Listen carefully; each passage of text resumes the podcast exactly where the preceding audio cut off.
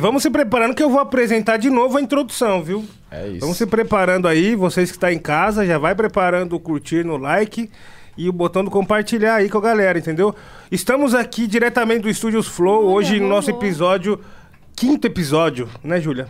É quinto? Quinto. É quinto? Quinto. Quinto, Caramba. quinto episódio. Caramba, quinto episódio, bom. Cara. passa rápido, tá ligado? E a gente tá tendo a oportunidade de trazer uma rapaziada que tem muita história de vida, tem muita, mano, é, história de caminhada também, tá ligado? E outra, pra mostrar pra, pra quem escuta que, tipo assim, além da música, a gente tem a nossa vida pessoal, a gente tem o nosso jeito pessoal também, né, mano? Cada um tem Sim. as suas histórias Sim. e os seus estilos de contá-las, certo? Ô, produção, como estamos aí na sequência, produção? Olha, eu tô me vendo ali. Tá legal? Tá rolando? bem. Tá a câmera dele ali que ele tá ajustando lá. A Tá minha? bom. Ah, não é. precisa não, pode botar um blur na minha cara aí já Ele era. tá de terno, mano. Que isso, mano. Põe um filtro aí de roupa de quebrada. Salve, Thiago. Boa. Bom, comunidade, sejam bem-vindos. Espero que estejam de boa, estejam curtindo a introdução aí. Tivemos um problema no, no início, mas já acredito que deve estar funcionando no, no- na rede social aí através do seu computador. Qualquer e coisa assim, avisa nós, tá? Que tamo junto nessa parada. Exato. essa fita, avisa, não deixa de avisar, comenta aí no chat, tá sem som, tá sem áudio, tá sem vídeo, entendeu? Dá o salve. E para os pros parceiros que estão de olho aí, as marcas que estão de olho, presença. entendeu? É. Quiserem oferecer a sua presença, entre em contato através da DM do Instagram do Rap Falando ou pelo e-mail contato.rapfalando@gmail.com. Correto? Nossa! Acertei, eu chutei. Caramba! Eu chutei. É verdade, eu chutei. Ele tava ali, mano, meia hora lendo esse texto pra decorar e chegar aqui, entendeu? Caralho. E também, se você quiser dar um salve nos nossos manos que estão aqui, Kamal e Rashid, é só chegar lá no Superchat, dar aquela ajudada com 20 conto, fechou? Que a gente vai fazer a salve de pergunta. internet, não é o salve do, né? É. Obrigado. Mandar uma pergunta, mandar uma mensagem que você sempre quis que os caras lessem, entendeu? Mande, mande, mande. Vou mandar mão, né? Manda. E se você for um mano aí, um- uma pessoa jurídica, manda aquele 80 reais que a gente vai também ajudar você, tá certo? Eu achei que era um Na parada. Chega uma pessoa É, jurídica. Hum, pelo amor de Deus. Advocacia. Vamos tá precisando Se logo passa- mais. Mano, se você for, um advogado, esse é seu público-alvo, manda os 80 reais aí que a gente vai ler pra vocês, entendeu? Não é isso, né? Vamos precisar de um advogado bom também, em breve. Em breve. Quando sair o disco novo do Neil, nós vamos precisar de um advogado Meu bom. Não, Deus é que podcast é mó, é Bagulho mó é louco, tio. bagulho, é mó exposição, né, mano? Ao Total. vivo o negócio. É bom um advogado. É, mano, tipo, é aquelas ideias, tipo, se você for pureza, se for tranquilidade, vai mostrar o que você é, né, mano? O bagulho só potencializa. Mas estamos aí hoje com o Kamal e Rashid, sejam bem-vindos, rapaziada. Espero que sejam de boa aí, satisfação nós ter trombado. O Kamal, primeira vez nós trombou, nós não chegou a trocar ideia, mas hoje tivemos a oportunidade de bater um papo. Sim, o Rashid, sim. a gente se encontrou a mão atrás Verdade. no show dele.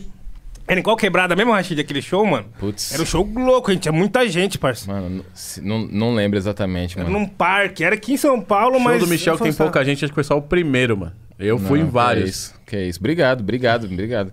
Mas tem vários. Meus fãs aí, quem estiver assistindo aí, tá ligado. Meus fãs já. Tem fã meu que vai nos shows nos mais vazios e nos mais cheios, tá ligado? Eles estão lá.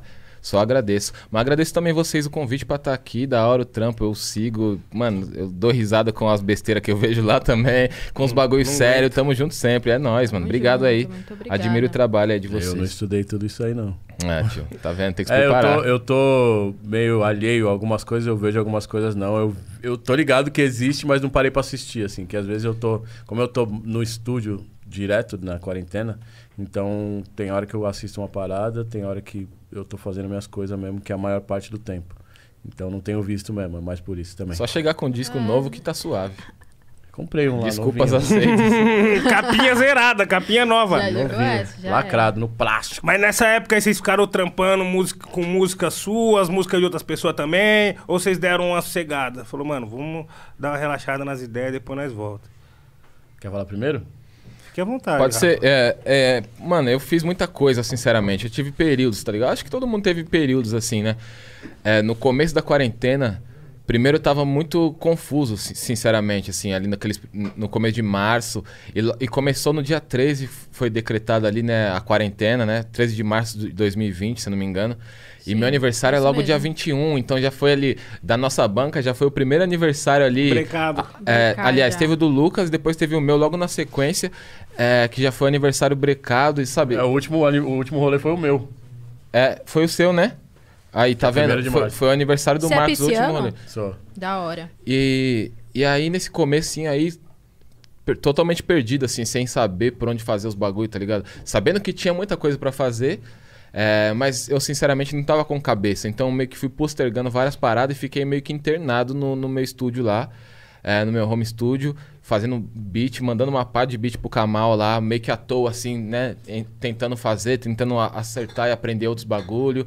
É, comecei a participar da Beat Brasilis, inclusive, que é uma sessão de, de beatmaker que rola semanalmente. É, Os caras escolhem um disco e jogam ali para vários beatmakers, escolher o que quer samplear e depois tem uma, no final do dia, eles mandam o disco até 14 horas mais ou menos. É. E aí você tem que entregar o beat, acho que até 19, 19 h 30, né? 19h30. É. E aí à noite rola essa sessão pra todo mundo ouvir os beats de todo mundo, um bagulho bem louco e me ajudou muito no começo da quarentena. E graças a isso também eu fiz muita música. Só que eu já falei isso também pro pessoal, pode desencanar porque assim, eu fiz muita música que vagabundo nunca nem vai ouvir assim, né? Fiz várias paradas que vai ficar só pra mim. Ele tira o doce da boca da criança, é legal também. Não precisava, nem- não precisava falar nada. Fala assim, eu fiz um monte de música, mas vocês não vão ouvir. É, vocês- nunca. Não vão ouvir. E- ah, mas foi uma forma meio de expurgar, tá ligado? Aí depois, uns dois, três meses depois, assim, que as paradas começou a se organizar mais, tá ligado? Que aí eu comecei a me encontrar um pouco melhor e entender o que ia ser a rotina nova. Porque a gente não repara no valor dos bagulho que a gente faz no dia a dia até o momento que alguém tira de você as possibilidades. A possibilidade de sair pra uma reunião, de sair pra ir pra uma sessão de estúdio, de sair pra gravar um clipe, é, tá ligado? De sair pra trombar alguém, pra fazer qualquer coisa, mano. Pra eu ir lá, lá na Brigadeiro trombar o Kamal no estúdio e tomar um café, tá ligado? Quando, quando lhe é tirada essa possibilidade, você fica meio que tipo, e agora, irmão? Tá ligado? Então, no começo foi um pouco bagunçado pra mim nesse sentido. Depois eu me organizei. E você, Kamal? Nossa. É, bom, é como o Michel falou, ele, a gente tava nesse, nesse começo aí, acho que teve fases, né, de é, negação, aceitação e entendimento. Acho que daí a gente consegue dividir, porque a gente não sabia até quando ia, né?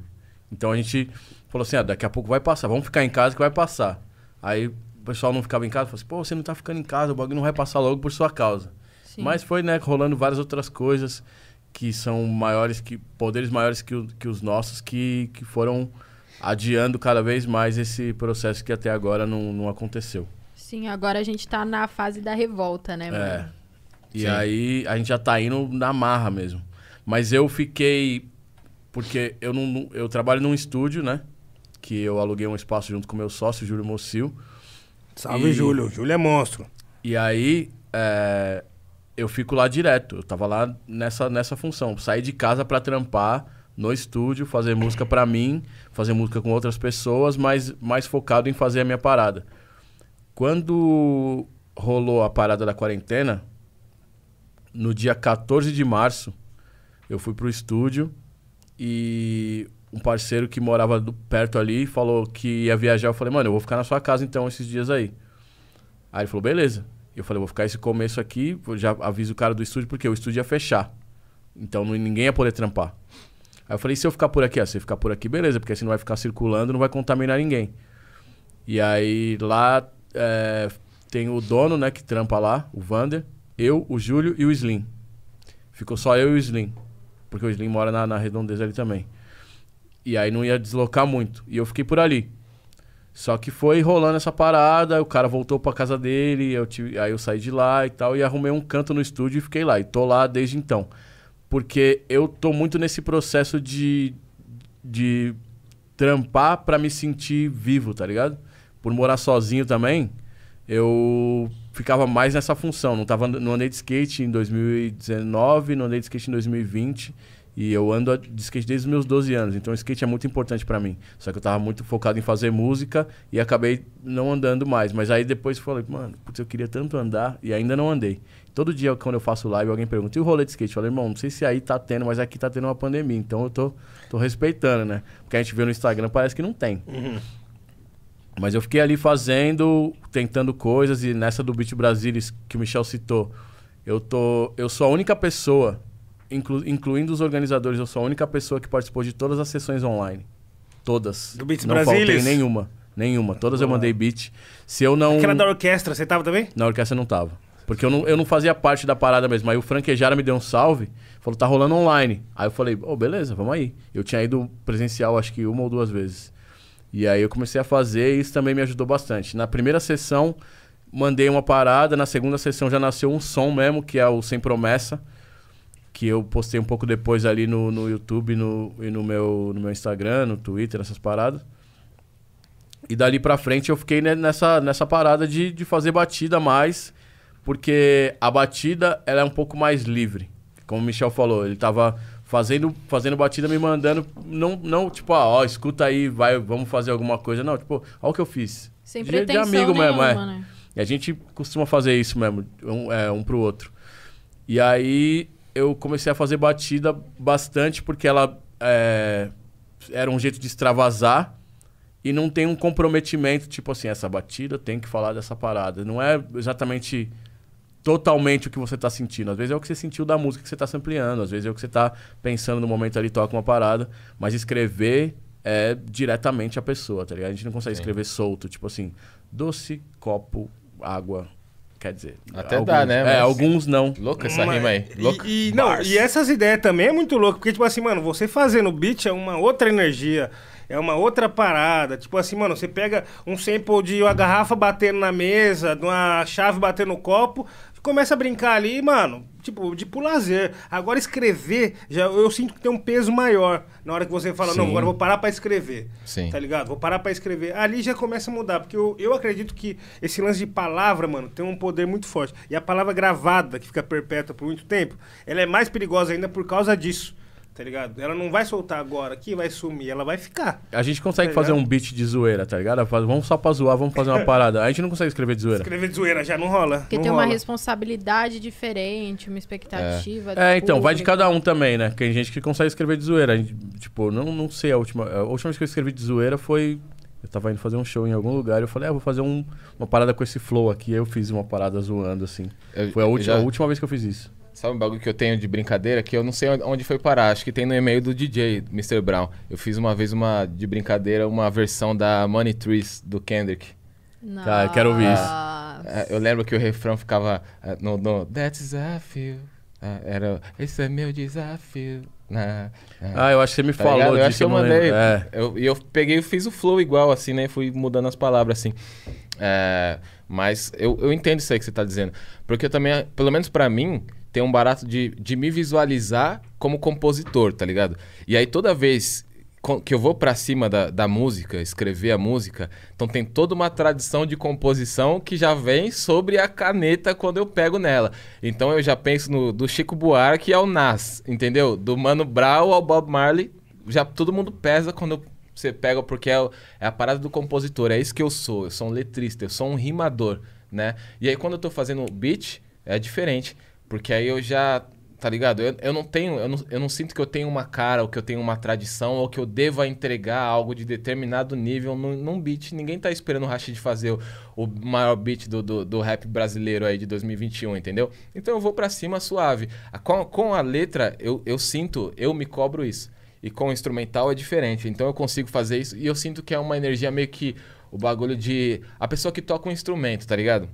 Gilberto Gil com seu violão senta na sacada de sua casa, começa a tocar e começa a brisar. Eu sinto essa energia. Eu não sei tocar um instrumento, é, mas eu sei fazer um instrumental. Então passo horas às vezes. Então por isso que no começo da pandemia esse, esse era o meu divertimento. A Dani, a Dani, minha esposa, minha empresária, falava: por que você não descansa um pouco? Você tá, tá tentando se localizar, descansa a cabeça. Eu falo, não tô descansando. É, então, era um Esse é meu jeito de descansar, tá ligado? Porque é como tá- quem tá ali, quem senta o piano e começa ali, pá. Às vezes você senta, bagulho. você senta com o instrumento ali pra tocar uma coisa qualquer que você gosta. tá ligado? Sim. E aí, às vezes a gente, tipo, tá ouvindo uma parada e fala, nossa, dá pra fazer isso aqui. Você tá ouvindo uma parada qualquer, mano. Às É, vezes. Pra Sim. caralho, pra Sim. caralho. Tipo assim, mano, puxando essa, esse bagulho de ouvir uma parada qualquer, eu gostei muito do Festival de Sample, mano. Louco, né? Aquilo foi genioso, aquilo. Mano, deveria ter todo mês, tá ligado? Todo mês deveria ter aquilo, velho. KL, KL. E, é, e, tipo assim, eu queria saber, mano, fiquei curioso de saber, tipo, se você tava envolvido no, no, início, no plano inicial ou se você, você foi convidado ao decorrer das ideias, tá ligado? Não, não, já no plano inicial o KL deu os nomes que ele, pelo menos como che- quando chegou pra mim, já chegou nesse formato. Falou, ó, os nomes pensados são Sem Grana, Will, Calfani, KLJ e Kamal. E aí, a maioria, com todo mundo ali eu já tinha trampado, né? Não trampei diretamente com o Calfani, mas assim, os filhos do KL todos eu vi, né, desde que nasceram praticamente. O Will eu conheci com um ano e todos os outros eu vi desde que nasceu. E é papo de família mesmo, tá ligado? E com Sem Grana eu fiz a música do. A música do, do disco do KL, a Natividade. E tinha coisa que eu não me lembrava, mano. O Sem Grana ainda falou que eu ensinei o Sem Grana a mexer na MPC 500 porque o Michael me chamou e falou, mano, você sabe mexer na parada e tal. E eu não lembrava que era diretamente ele. Eu lembro que teve uma vez que eu fui pra Carapicuíba pra ensinar os caras a mexerem na MPC, que, que os caras tinham ganhado num, numa, num concurso de rap. Estouro? Mas. Nossa, é, brabo. eu, E aqui eu- antes é difícil, hein? A 500 é difícil, mano. Bem difícil. A gente já teve. E a minha foi pro Nave até. Não sei se tá com ele ainda. A minha foi pro Coyote. Será que tá Coyote ainda? Acho que não, né? Também. Não sei, não sei. Será que tem. É verdade, será que tem uns beats desse aí do Jonga que ele fez naquela ali? uns Mano, pezinhos, imagina, não é pezinhos. desse ter- É que o certeza, Coyote- mano, deve o ter. Essa é Coyote- legal a história, né? Mas o Coyote, ele é muito doido porque, assim, ele, tipo, tem uns equipamentos, mas ele gosta de uma parada específica. Sim. Aí, às vezes, ele experimenta uma coisa ou outra. Ele tinha uma MPC lá que tava lá parada, mano. Ele tinha um microcorg lá parado. Falei, mas isso aqui? Ele falou assim, não, filho, isso aqui eu ganhei do cara que me ensinou a fazer beat aqui. Não, deixa E ele isso. toca Uma bateria hora vai. também, né? O Ah, essa, é essa eu não sabia. E é difícil pegar os beats de aberto com ele, né?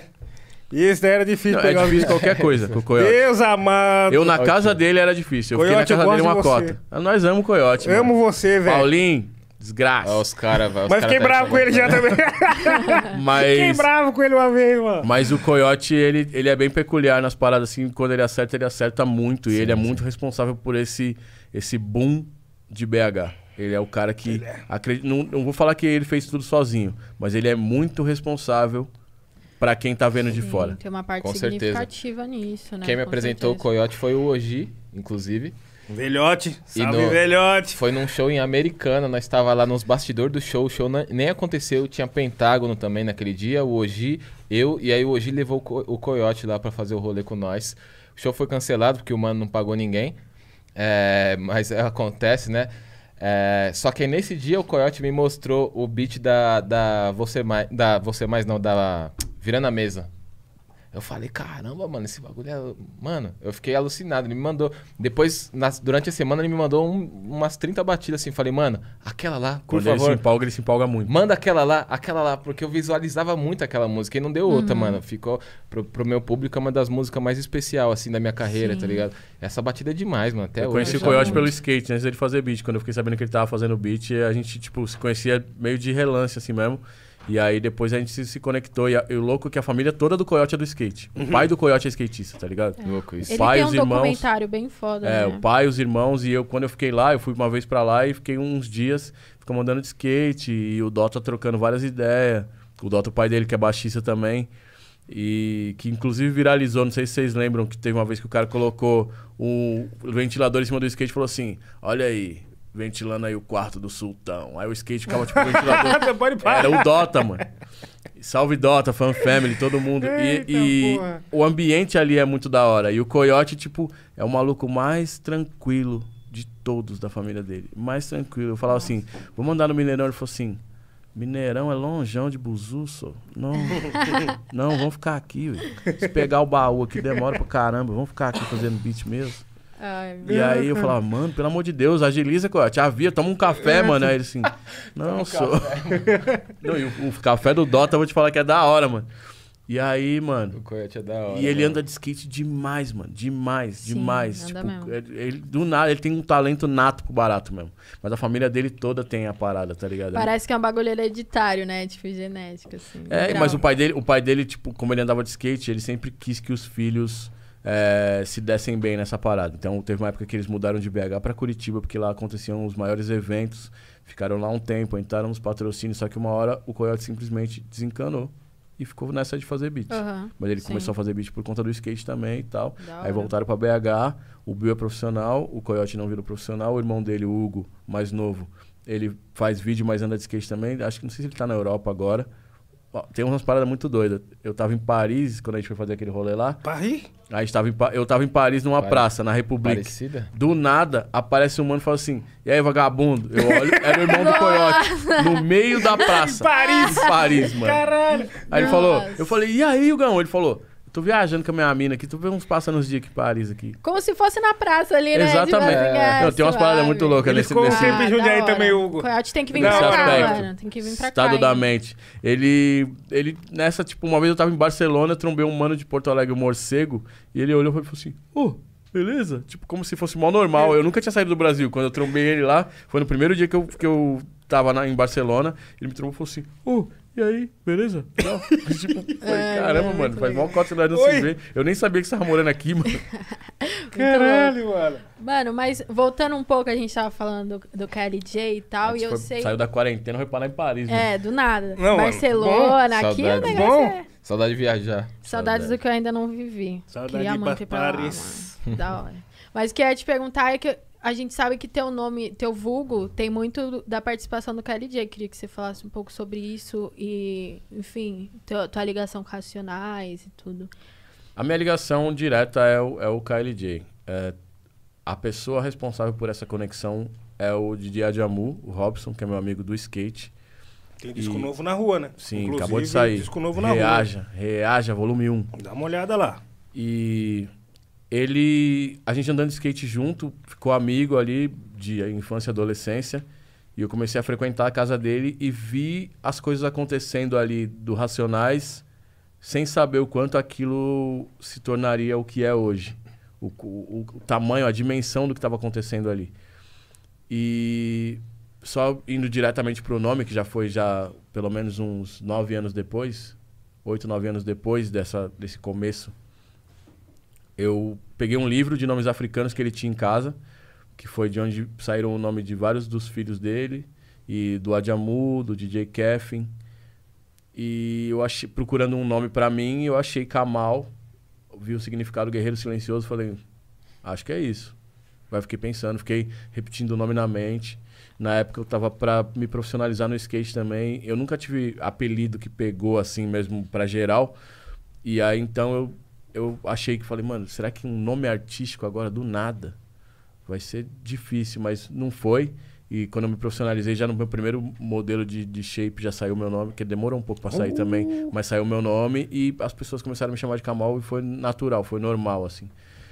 E mas o nome vem daí, vem desse livro e eu acho que coube muito, mas se não fosse o KL, eu acho que eu nem rimaria mesmo, porque a pergunta dele que me despertou a vontade. Agora a conexão com Racionais é de admiração e de, de crescer não só ouvindo, mas acompanhando, vendo.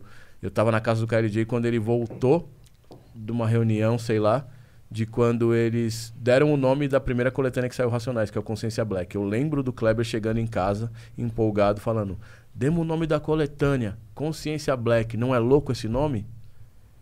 E se eu não tivesse boa memória, imagina, é um momento. Isso é um momento histórico. Histórico. Eu tava na casa dele quando ele falou assim: ó, a gente terminou o clipe de Tempos Difíceis, colocou no VHS, a gente assistiu a parada. Era VHS ainda, a fita. E então é, é muita coisa assim que, que eu vi acontecer. Vi o Racionais cantando Racistas Otários em cima de Once Upon a Time in the Projects do Ice Cube. É. Eu, eles ens- ensaiando ali. Tum, tum, tum, tum, tum, du, du, dum. E tem coisa que eu coloco na música por conta disso também. Quando. Aquela parada que eu falo na De Onde Você Vem, que eu falo. É, Cola aí, Cocão, vem ouvir a, ri- a rima que o menino fez, porque eu tava na casa do KL ensaiando. A gente tava ensaiando, né? Eu, o Sagat e o Adjamu. E o Ed Rock colou. E aí o KL chamou. E na hora a gente falou assim, Ih, mano, caras estão prestando atenção no que a gente tá fazendo. Uhum. Aí eu lembro do Cocão falou assim, mano, louco essa rima, hein? Ó, arrepiou, arrepiou. Tô imaginando que você vai ganhar muito dinheiro com essa. Que esse, só essa parte não deu certo, Cocão. Vai ganhar muito dinheiro com esse rap ainda. E aí você vai chegar de moto, uma moto louca aqui, ó, na porta da casa, falar assim, Ei, Robson! Sempre lembro dele falando isso, tá ligado? E pra mim é importante demais, né? Então é uma relação de irmão mais velho que eu tenho com, com todos os racionais, tá? Mesmo. Tem um livro lá na casa do KLJ, aí chegava lá o pessoal do rap já ia vasculhar. Ô, tem uns nomes aí, se precisar do nome, pode olhar. E aí vocês É olhar. meio isso, mano, Era é tipo tipo- assim. Tinha poucos curiosos, tá ligado? Tinha pouco, porque a parada tava lá e acabava sendo. A, a casa do KL era quase um centro cultural na Norte. Bota fé. E todo mundo que vinha de outros lugares, inclusive, eu vi várias, conheci várias pessoas lá é, de outras quebradas, mano, tá ligado? Os DJ Zulu, pessoal do Face Negra, é, o- os caras que colavam com o Racionais também, os caras do DMN, conheci pessoalmente tudo lá, mano. E eu pegava os discos, ficava olhando, lendo encaixe, lendo crédito, ficava fazendo isso direto. Eu ia lá ler. Era a eu- escola, né? A eu, ficava lendo quadrinhos do X-Men que o irmão dele, o Jefferson, comprava. Era, a minha parada era essa, era jogar videogame com o Robson, Master System. A Nossa, eu joga- tinha o A 3. gente jogava Altered Beast demais, mano. Nossa. É, Bob's Going Home. Não, Bob's Going Home não, é. Alex Kidd. Alex Kidd. Alex Kidd. Nossa, Alex tinha Kidd Double Dragon memória. também. Double Mano, Dragon, verdade, Tinha verdade. Sonic na memória, esse daí. E aí a gente, eu ficava, eu jogava videogame, lia os X-Men e ouvia os discos. Inclusive um dos discos que eu ouvia muito lá faz 30 anos hoje, que é o disco do NWA Niggas for Life. Eu, Brabo. eu lembro de muita coisa dessa época, assim, tipo, relação de irmão mais velho e a parada de centro cultural. Tem. Sabe o. Escolha o seu caminho. Escolha seu caminho. Tem uma foto na parte de trás que eles estão numa biblioteca com os livros. Eu fui pegar um livro na biblioteca nesse dia, a biblioteca do Tucuruvi. Fui pegar um livro nesse dia, que eles estavam tirando a foto. Aí eu tava tirando foto, é, que eles estavam tirando foto e eu tava sentado, fiquei parado olhando assim, assistindo. Aí o KL me viu, eu tinha dado um- uma pausa, ele veio até onde eu tava e me cumprimentou. Os caras do Racionais vieram também e me cumprimentaram. Aí ficou todo mundo olhando e falou assim, mano, quem é esse cara que parou o bagulho pros caras cumprimentar ele, tá ligado? E tipo assim, era uma, uma relação normal. Você era novo, você era novinho essa época. Era novo. Putz, eu tinha, sei lá, 16, Da 17, hora. 17. Da hora. E aí, é, eu vi assim, depois eu vi a parada, falei, mano, ficou da hora esse disco. Voz Ativa é uma das músicas que eu mais gosto até hoje. E eu fico pensando que eu tava lá nesse momento, tá ligado? Tipo, tá no encarte do, do Sobrevivendo no Inferno, no dia das fotos, a gente veio tirar foto na, na Bela Vista, depois foi tirar foto no Curuvi. É muita coisa, muita, muita história mesmo. A conexão é, é muito grande. Se não fosse Racionais, não existia Kamal. Nem o. Diretamente. E o Rashid tava, tava. Você colou na goma do Kamal também? Chegou a encostar lá ou não? Na goma do Kamal, não, na goma do KLJ? Na goma do KLJ eu fui um- uma vez só, se eu não me engano. E Eu, eu- eu não me lembro agora se era um Natal, uma parada assim, uma festa. Tipo, um uma festa assim. E por algum motivo a gente passou na casa do, do Leandro, a época que o, que o MC da morava ali por É, perto. morava, um morava no quarteirão de trás da casa do cara. Nata- verdade. época do Natal, sim. Era, eu, eu não lembro se era Natal, Novo, é uma Passar lá, ver a festividade ceia, assim. vamos ver como tá a ceia lá. Aí, tinha. A casa dele era como se fosse um bagulho, uma rua sem saída, parecia, né? Uhum. Tinha, um, tinha uma. Um, uma a- a- o pedaço da frente da rua tava todo ocupado, assim, por uma, uma banca que tava na festa do KLJ. Eu lembro disso. Só não lembro exatamente que festa que era. Mas só isso também. Ma- mas a real é que o KLJ.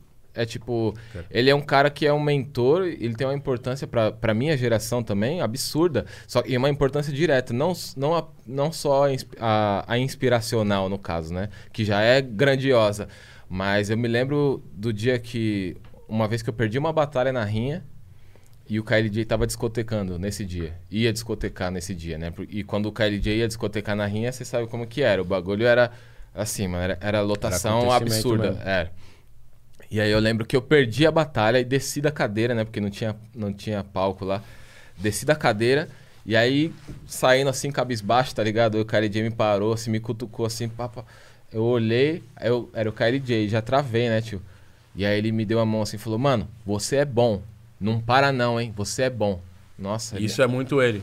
Isso Eu- é muito ele, mano. na hora ali, tá ligado? Você finge na- naturalidade. Mas aí depois depois, ele fica pensando, tudo, né? mano? Mano, Fala, o que, que, que bagulho aconteceu louco. aqui, velho? Uma, uma vez ele falou meu nome, mano, num, num programa no. Se eu não me, não me engano, foi no. Ou foi no programa Freestyle do Marcílio, Ou foi na Boomshot ainda do, do Zeca. Não, não me lembro qual dos dois foram. Que já eram precursores desse formato podcastiano naquela época, tá ligado? Só que sem vídeo, no caso. É, e aí ele falou meu nome, mano. Tava eu e a Dani escutando. Mano, eu saí pulando na cozinha assim, tá ligado? Porque isso era uma vitória, mano. Olha o cara que tá falando de mim numa entrevista dele. Entendeu? Então ele tem uma importância direta. E eu, e eu sei que ele fez coisas desse tipo com o Emicida também, com o Projota, essa coisa, desse incentivo de parar pra trocar uma ideia, tocar uma música. É, ele foi o primeiro DJ que eu vi tocando uma música minha numa festa, foi o KLJ. E olha que absurdo. Eu, Mano, eu olha lembro que foi a, isso, mano. foi a pessoação. Né? Não é nenhuma música de festa, mano, mas no meio ali da virada e pum, virou a, a pessoação, que se eu não me engano é da, da minha mixtape, da, da Diva e Dívida. Eu falei, mano, ele tá tocando essa música na festa, é o KLJ. Caramba, mano. Entendeu? E nessa, nessa hora você tem um choque, né? De realidade. Que independente da música, tá tocando um Rashid. Exato. É mano. isso, independente E- e se é é de cara- festa ou se não é. E é o, é, é o, o cara, o bala do bagulho, O tá lou- tocando minha música. O louco é que, assim, é, a pessoa são não é uma música que bateu pra todo mundo. Então ele escutou e escolheu Ele uma. escutou, Ele não exato. escutou uma que, ah, essa aqui chegou Sucesso, no KLJ é. sucesso. Exato, ele exato. escutou e escolheu uma. E ele é muito. Ele, ele é um estudioso do bagulho até hoje, mano. É. Por isso ele é o KLJ. É, e, e essa é a parte fundamental da nossa cultura que a gente não pode permitir que se esvazie, tá ligado? Que é desse lado do estudo, do fã, da pessoa que é curiosa, quer entender sobre rap, gosta de rap, vamos pesquisar sobre rap, cara. A pessoa que gosta de futebol, ela sabe quem foi o Romário, quem foi o Ronaldo, quem foi o Ronaldinho, quem foi Zenon, quem foi o Pelé, quem, tá ligado? A escalação quem foi da seleção Neto. de 70. Mano, o rap é isso, Quem mano. fez o gol na Copa de 70. Exatamente. Tá ligado? É. Eu acho que a gente não pode deixar que isso simplesmente esvaia, embora no, né? no bagulho do no, no hip hop. Isso tem se diluído muito, mano. Tem, mano, É tem. Tem. Muito, muito, muito, porque assim, cara, chegou o acesso à parada, tipo, tanto pra ouvir, né? E como pra produzir, mas não chegou a informação sobre. Também. Chegou. Chegou. É. Mas só que foi. Tipo, foi meio que ignorada. A informação sempre tá, tá junto. Só que nem todo mundo para. Todo mundo vê as figuras. É isso, basicamente. Eu- A eu- parada tá ali. Sim. A informação tá até mais fácil, entendeu? Eu Tá, acho exa- que é, é tipo é- questão de formato, sabe? Eu acho que a nova geração, ela só se interessa se for um formato de mídia específico, por exemplo. E aí, dessas, da, da- da época do Racionais, sabotagem e tudo, tem muita mídia escrita, sacou? Tipo, muita foto, livro, é, essas coisas. E a galera da nova geração não, não quer, tipo. E era mais ler. difícil nessa época. Tem mídia escrita, mas era mais difícil nessa época. A Era. gente demorava pra saber muita coisa. Sim. Falando Exato. como alguém que viveu a parada mesmo, a gente demorava muito pra saber muita coisa. Nem todo mundo tinha acesso a, a falar um outro Era idioma na época. Eu aprendi inglês por conta do rap pra poder passar isso pra outras pessoas. Eu era uma pessoa que falava, você viu tal coisa? Ô, mano, você pode traduzir tal coisa pra mim? E aí a, a informação era difícil, revista era difícil. A- tinha uma banca no aeroporto que vendia a revista tal. Hoje tá tudo aí, mano. A pessoa sabe, mas não sabe. Sabe, mas tipo assim, ah, sabe qual é o nome do terceiro filho do sei lá quem, mas não sabe quem foi a primeira pessoa que fez a, a parada que ela gosta tanto. Sim.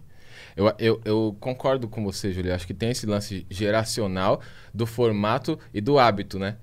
Porque a informação agora ela chega através de vídeo, ela chega através do- de podcast, ela chega através de várias outras coisas que são muito mais confortáveis, assim, e você consegue é, absorver de uma maneira mais fácil. Naquela época, eu lembro, eu sempre falo isso, que sabe como eu descobri o que, que era freestyle? Ah. Eu li uma entrevista do Kamal numa revista. Eu li uma entrevista do Kamal Aí. explicando o que era freestyle. Eu não vi um vídeo.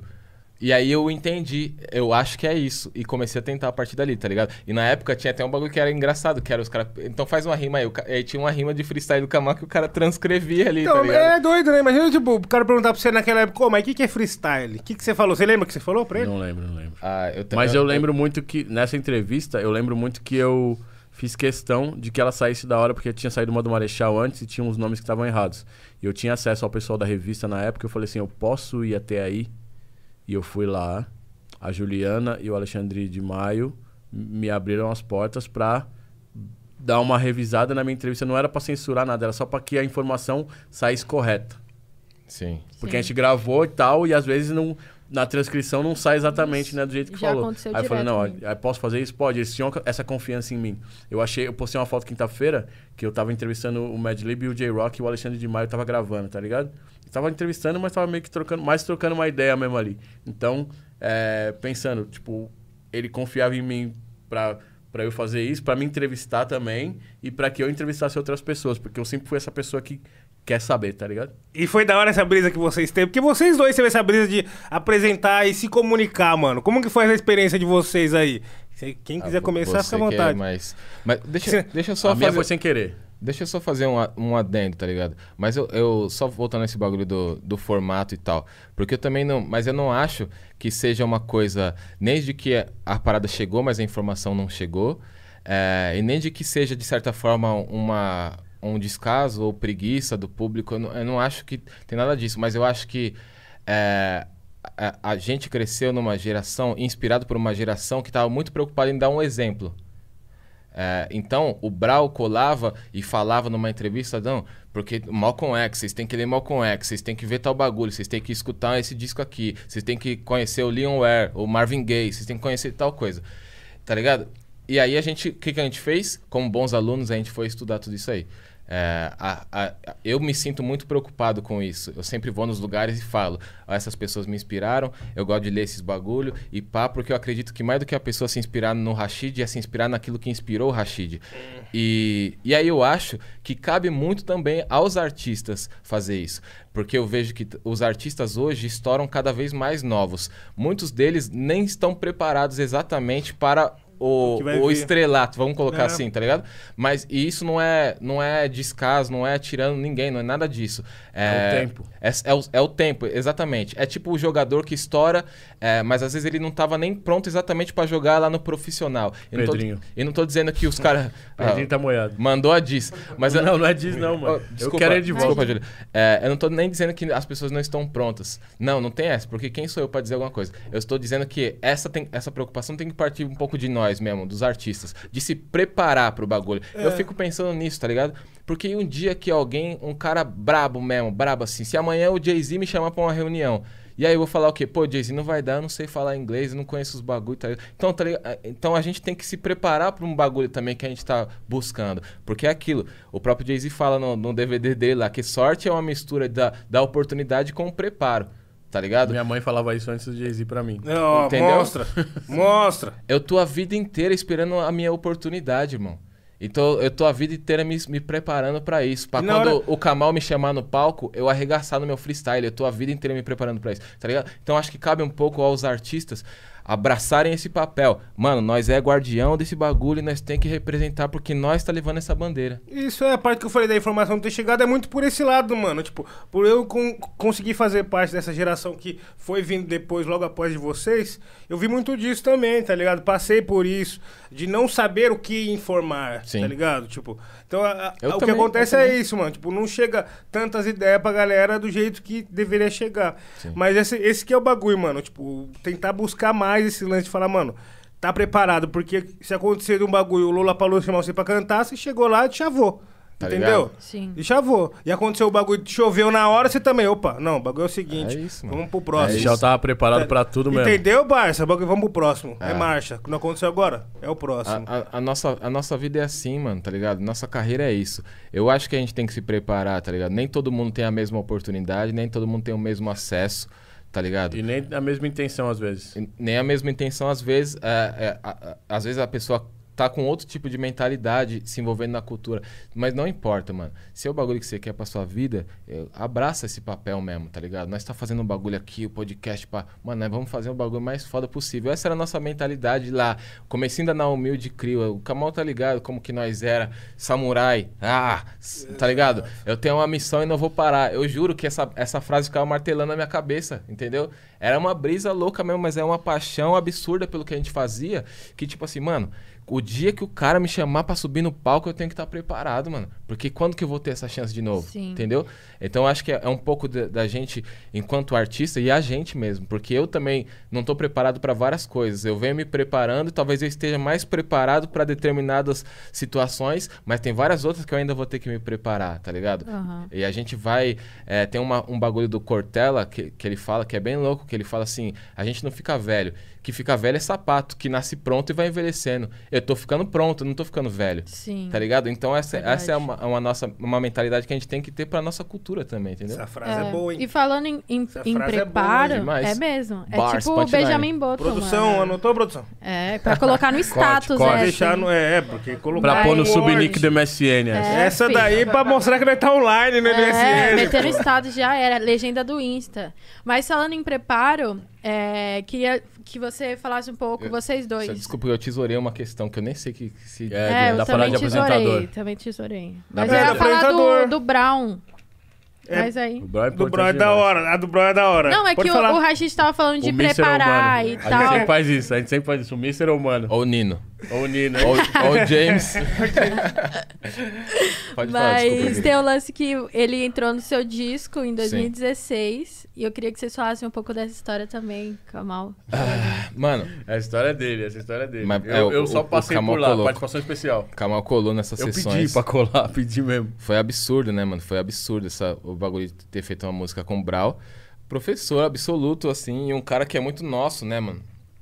Acho que quem observa de longe tem uma visão diferente do Brau. E quando você tá perto com ele ali, trocando ideia, fazendo, gravando música e tal, é outras ideias. É um cara é, que faz piada, fala vários bagulho, dá conselho, tá ligado? E, e, e tem um conhecimento absurdo de música. Ele e o Max de Castro, que foi quem produziu a música que ele participou, os- eles começaram a falar de umas bandas lá que eu ficava tipo assim, mano. Eu Como escreve? Vou Como que anotar. escreve? é. Deixava- ele deixava o celular gravando mocado assim, ó. Caralho. Eu, eu anotava tudo pra pesquisar depois, porque eu sei lá do que, que os caras Era estão o falando. Max de tio. Castro, Deixava Mano o Brown, de microfone música. ligado. Mano, é- isso é aulas, né? Isso Aulas é pra literalmente loucura. aulas, meu parceiro. Masterclass. Tá é, exato. Então eu só anotava, só escutava muita coisa ali. Foi um bagulho absurdo, assim, mano, fazer esse bagulho com ele. O Kamal colou em uma das sessões com nós lá. Esse dia foi é, icônico também, porque o Brau ficou, o Brau lá? ficou muito feliz que o Brau foi lá, que o, que o Kamal foi lá.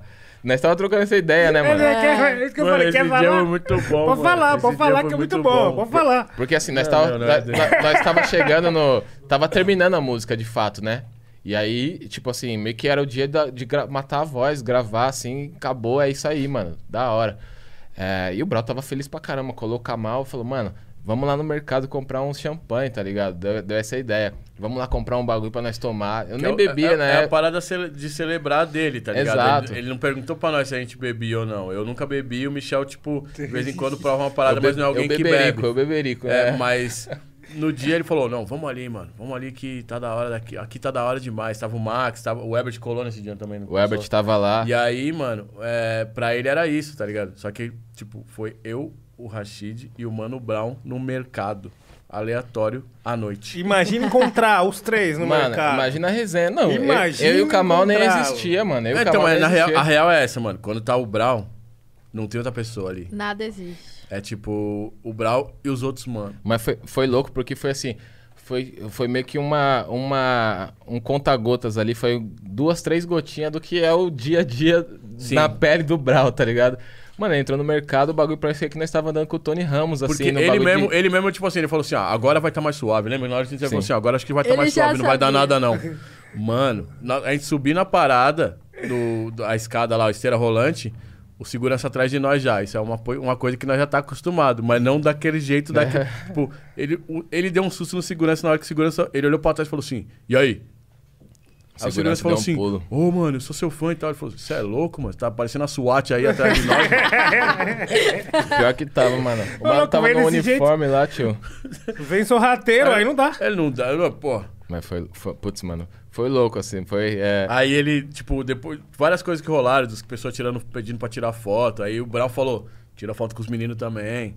Ele fez questão de fazer essa parada. Exato. Mas a hora que ele falou assim. Tem um Xandão aí, ó, escolhe aí.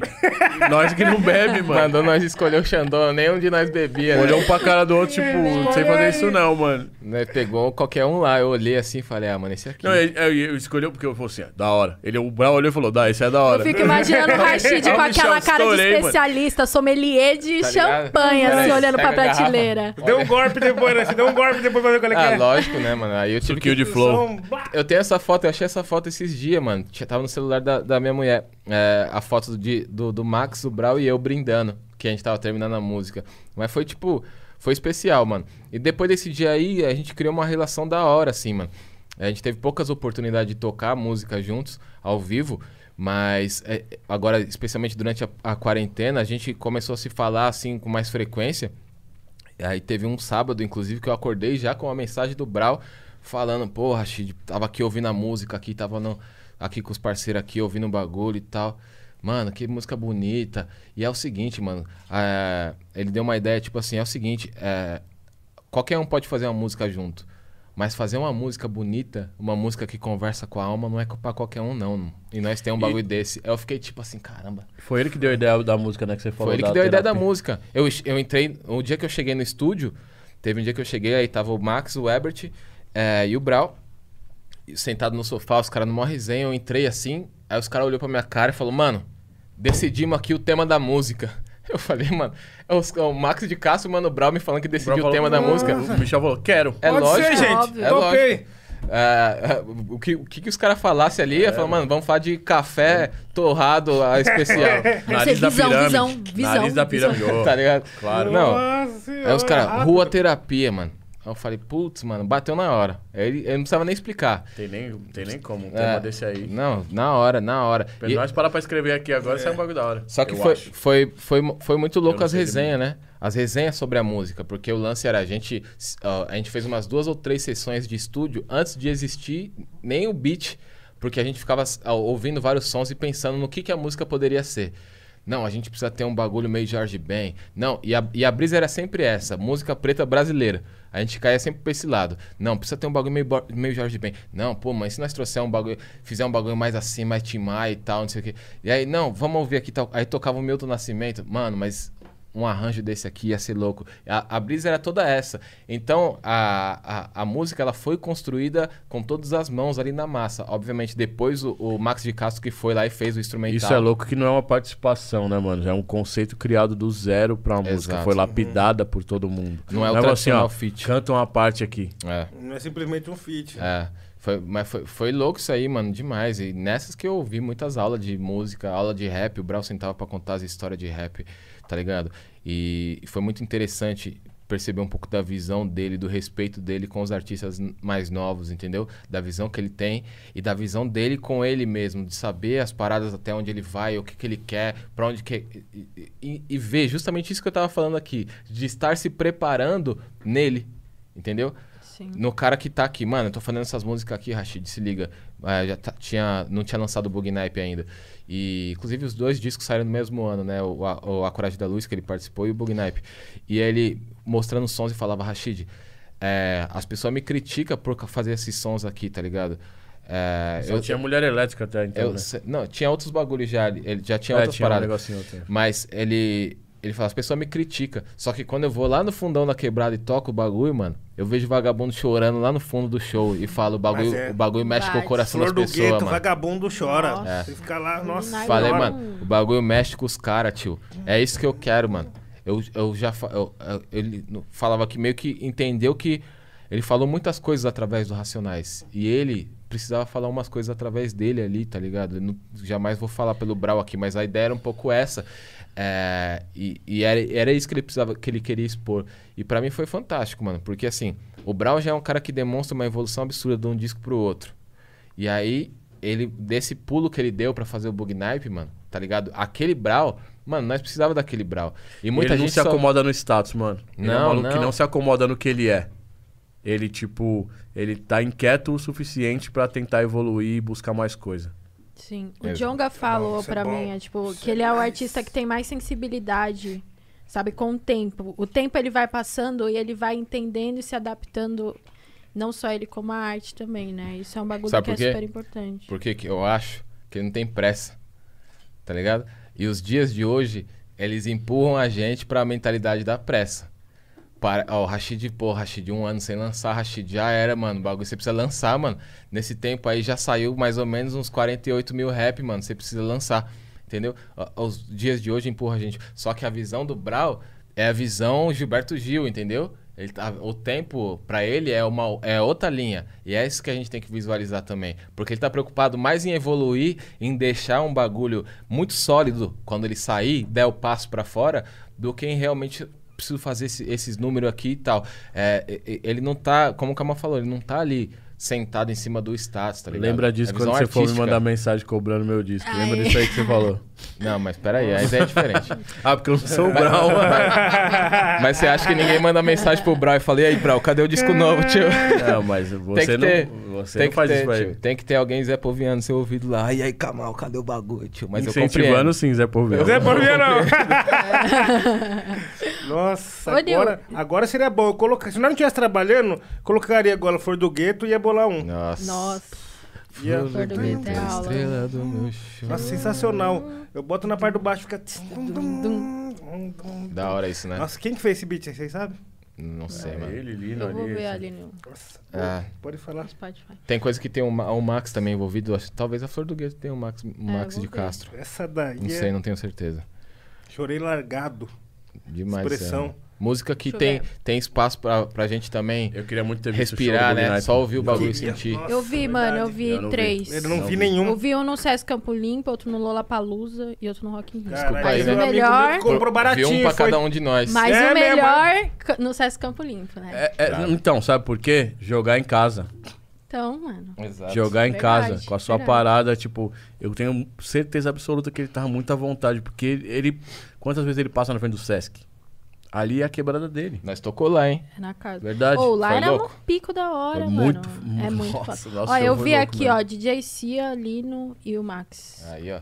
No Sesc é da hora Minha cantar naquelas tá bolachinhas de café diferente. Você não acha em qualquer lugar. Mano, e o sorvetinho? E o sorvetinho? Não chegou Muito nisso. bom. Mano, a Isso é máquina real. de café do Sesc é um bagulho que nós temos que estudar. Toda vez fala assim, como é que usa isso aqui? Cada Sesc tem uma diferente. É, né? então. É uma solicitação, Não uma é em todo licitação lugar que você diferente. diferente. vai tem assim, né? Pá, Sempre tem um chega lá. curso, você chega lá, tem alguém que dá uma É. ensina. Essa máquina de café, você. Ah, eu entrei agora, eu não sei mexer nisso aí não. É. Tem uma dessas também. Melhor jeito de se livrar de nós. Eu não entrei agora. Né? Da hora do Sesc aí a tem- pessoa tem- entra na cozinha depois e fala, um pá de bico sujo lá não sabe fazer um Ah, café. Mano, é foda, né? O cara Você viajou o mundo aí, eu tava pagando de Paris até agora há pouco. Não sabe fazer um café. Não sabe Porra, apertar só- um botão. Vai falar o quê? Bom, não vou falar nada. Mas eu ia te falar quando você me disse que o Kamal traduzia as conversas do DJ Premier com o Mano Brown. Nossa, esse dia foi louco, hein? Mano, esse Nossa. dia foi louco demais. Conta aí, conta Foi aí. louco demais. É, o primeiro, quando ele veio, em, sei lá, não lembro o ano agora, quando ele veio pra tocar na Virada Cultural, teve uma. Não era um workshop, mas era uma conversa com DJs, produtores e alguns rappers. Tipo um talk, assim. E me chamaram, o Kleber me chamou pra. O KLJ me chamou pra ser o tradutor. E eu falei, mano, que responsa, porque eu nasci ali, né? Premier, KLJ era a minha, minha base mesmo. E trocar essa ideia com o Premier, porque não é uma parada que eu tô habituado a fazer. Por mais que eu conheça o Premier, por mais que eu fale inglês, por mais que eu conheça a maioria de, que- de quem tava lá, não é uma parada que eu tô acostumado a fazer. Porque é você ouvir o que o cara falou, passar o que o cara falou da melhor maneira pra quem tá ouvindo. Tem gente que capta, tem gente que tá esperando que eu passe exatamente. E tem coisa que se perde na tradução, é difícil traduzir. Simultâneo ainda? Então, não era necessariamente simultâneo isso, que é o, simultâneo pra mim é impossível. Por- ainda mais sendo o primeiro, porque eu, tipo assim, eu também tava absorvendo ali. E eu tinha que absorver e passar. Então, foi, foi muito. Foi mágico. Mágico, literalmente, por vários motivos. E eu me senti, tipo, à vontade o suficiente até pra brincar com algumas situações. E foi o primeiro falando assim, explicando didaticamente algumas paradas e falando que. Aí as pessoas perguntam o mais. Sabe, parece aquela feridinha, fala assim, mano, eu- alguém vai ter que perguntar. Na época ele tava meio separado, meio não, tava separado do guru ali do Gangstar. E aí perguntaram: Você tá pronto? E quando que vai fazer um outro disco do Gangstar? E aí o, o falou: Quando o guru me ligar, eu tô pronto. Mas o guru tava com outro produtor que falava um monte, que falava que o guru só ia trampar com ele, que o outro já era, que o velho já era. E o Premier nunca, nunca falou, o Gangstar nunca acabou. Ele sempre fez questão de falar isso. Quando saiu o disco agora, o One of the Best Yet, ele falou isso várias vezes, o Gangstar nunca acabou. E ele teve que comprar as sessões do guru desse outro cara. E eu vi esse outro cara numa vez que eu toquei no no Rio de Janeiro, não lembro, num um evento no Circo Voador, esse outro cara ele olhava estranho, assim. O guru agia estranho quando tava com esse cara. Todo mundo que já conhecia ele falava isso. Mas voltando ao primeiro, o primeiro falou: tô pronto, quando ele quiser. O telefone dele tocou um minuto, dois minutos depois dessa pergunta. Aí quando tocou, eu fiz assim, como se eu estivesse olhando, e eu falei, é o guru. Falei pros caras, é o guru, ó. Aí os caras racharam o bico. E aí teve uma hora que o Brau chegou, o Brau ficou ali só rodeando, tal, prestando atenção, e o Brau chegou e falou: Pergunta pra ele qual que é o botão lá que tem na, no- na mesa dos caras lá, que faz o bagulho bater mesmo. Imagina traduzir essa pergunta. Aí, Sauce. Aí o Premier falou, eu traduzi, ele falou, engraçado ele falar isso, porque um cara foi trampar no meu estúdio e falou a mesma coisa, porque ele é, achou que era o o meu equipamento, não era só, não era só o pessoal, o equipamento ia fazer a mágica. Não é um botão, é como você usa os botões que tem ali na mesa. Então é o meu ouvido, o ouvido do meu engenheiro, do Ed Sancho, e ele, essa resposta foi um pouco longa, e todo mundo estava esperando para que eu traduzisse isso. Nossa. Aí ele é falou, louco. então não é um botão, é uma combinação de botões e tal, assim, assim. Acabou a resposta, eu prestando atenção em tudo, aí eu tinha que processar e eu tinha que ganhar um tempo nisso. Eu não podia falar assim, falei assim, o que, que eu vou falar? Aí eu olhei pros caras e falei, ele não quer soltar o refém, não. E o Brau tava esperando, assim, ó. O Brau tava esperando. Aí eu falei assim, não, brincadeira. Aí eu expliquei, né, tudo que eu falei agora. E aí o Brau falou assim, ó. Ah. E saiu. Tá bom. aí eu falei, mano, eu vou ter que trombar ele de novo e explicar que é isso mesmo que ele falou, tá ligado? Aí a gente acabou a, a parada, o Brau me trombou do outro lado, assim, falou. Tipo, depois, assim, do nada, eu tava virando num lugar do estúdio assim, ele apareceu na minha frente e falou: Tem sim, mano, não é possível. Como que não tem? Nós tem a mesa igual lá em cima lá, mano. Como é que não faz? Eu falei, mano, é o que ele falou foi isso aí, né? Ele falou que até teve o mano, expliquei de novo a parada do, do Lord Finesse. O mano trampou lá no estúdio dele. Então é muito de como você sa- é, sabe usar o equipamento. Não é o equipamento que trampa. É como você usa o equipamento. É pecinha É. lá atrás. É tipo, é tipo, dá, dá uma cuíca na mão do melhor instrumentista, é, me- melhor percussionista da Índia. Não vai sair. Agora, pega o, o primo do Robertinho da cuíca e fala assim, toca um barato aí. Fala, "Ô, mano, como é que você faz isso? É uma vareta e um- uma, uma cuia. Para as pessoas é isso. É tipo, os caras sabem como fazer a parada porque estão mais habituados há muito tempo. Mas na hora ali, toda essa resenha, teve a parada também de falar pros caras que ele não ia assinar os discos piratas. Porque os discos piratas tiravam dinheiro dele diretamente. Então ele, como princípio, não assinava esses discos. A primeira pessoa que deu um disco pirata foi o Eric J. Aí eu- ele falou, explica pra ele e tal. Eu olhei pro Eric, o Eric ficou bravo. Tem que assinar, mano. Eu falei, mano, é o que o cara falou e tal. Só que nessa, metade da fila que tava esperando pra, pra assinar disco, alguns, tipo, tiraram, ficaram com um disco só e outros até saíram da fila. Porque era o disco que tinha acesso. Porque o disco era caro. Sempre foi. Então quando você comprava um disco, ah, vou comprar um single. Single tem uma, duas músicas. Aí na coletânea que, que vendia pirata, tinha todas as músicas que todo mundo mais gostava. Aí falava, "Ó, vai compensar comprar essa daqui. Faz a média de preço por música. Só que aí. essa daqui, é então, era meio isso, né? Tipo, que nem quando você vai no rodízio de pizza, você conta quantos pedaços você comeu É. pra valer o, te- o que você gastou, tá ligado? Vai, vai, eu 14, comi, é é, recorde. cada pedaço valeu dois reais, agora firmeza. 14 você comeu? 14 mil recorde. Esse foi seu recorde? É. Eu nem tá 14 maluco, pedaços? 14 É. pedaços. Mano, sabe o que é louco? Mas O Tipo, o cara comia 21. Fino ou recheado? É que... E Não, as pe- fino, né? tem umas, tem umas pessoas Nossa, que 14 é bastante. tem umas pessoas assim, que não comem a borda. Fala, não, É. no rodízio eu não vou comer borda não, mano. come borda, Caber mais. Não, o bagulho é não tomar refri, mano. Refri enche. E tem aquela Suco questão de, de você laranja dobrar a é bom. pizza, né? Se você fizer um rolinho, é três mordidas. Se você- é, entendeu? exatamente, é. Mas é, é, é, isso foi 14, mas o parceiro comeu 21 esse dia. isso pessoal tá é louco. preparado mesmo. O pessoal tava com fome. Preparo, ó. É, oportunidade. é, é, prepara. preparo. Ele se O preparo- preparou, mas é oportunidade. Prepara dois dias de jejum Tá também. maluco. É, nesse, dia, nesse dia nós não almoçou, mano. Mas era a pior coisa que o estômago encolhe, né? ah, mano, tá ligado? É barriga, Je- tudo barriga jejum, verde, né? né? Jejum, Jejum, exatamente. forçado, Jejum e oração. intermitente, Chegamos lá, jejum intermitente. chegamos lá e nome de Jesus, hoje nós vai comer pizza. Mano, mano. 14, 14, 14. Eu saí muito orgulhoso da minha marca. Mano, mas esse bagulho é foda. Tipo assim, aí nós volta a falar do preparo, né, tio? Tipo assim, ó, nós tá fazendo um corre que nós não sabe até onde vai levar isso, tá ligado? Numa dessas você pode cair, atracar numa sala lá com vários gringos. Tipo, pô, uns que você gosta, assim. E aí, como que vai desenrolar? Exato. Tem essa parada também. No- nesse dia do Premiere, é umas paradas que eu peguei minha primeira MPC em 2003. O Brown sabia mexer na MPC também, mas tinha pego mais ou menos um, pouco antes disso. E o Ed Rock era o que tinha mais tempo de MPC. O Premier sabia mexer na MPC dele. Na MPC que tinha lá, eu, o Brown e o Ed, mais alguém lá, mais pessoas lá, mas quem tava tipo do lado da produção, da, da organização, era a gente. A gente ensinou o Premier a mexer na MPC. Ô, louco. Ô, louco. E aí, Ô, louco. tipo, tá- tá entendendo? Parece uma marra do, do cão, mas é verdade. E não eu, é? o Ed Rock e o Brown ensinamos o DJ Premier a mexer numa MPC que ele nunca tinha mexido. É louco, doideira. Aí, é- aí é- isso é muito bom pra ter Tá na vendo? vida, né, mano? Isso é muito bom. Esse é o rap que nos permite. E é, e eu ia falar, tipo assim, mano, por exemplo, você tem uma conexão que eu vejo com a rapaziada de lá de fora, por exemplo, o Elaquente mesmo, tá ligado? É um cara foda, um produtor foda, que você tem uma conexão. E da onde surgiu essa fita? Da Foi internet. O Eloquent, tipo. Um a- é, a gente. Eu sempre marco umas paradas dos caras que eu, que eu curto, assim, que é a parada de passar informação. Então, quando é principalmente de música, eu marco a pessoa, tá ligado? Que eu tô ouvindo.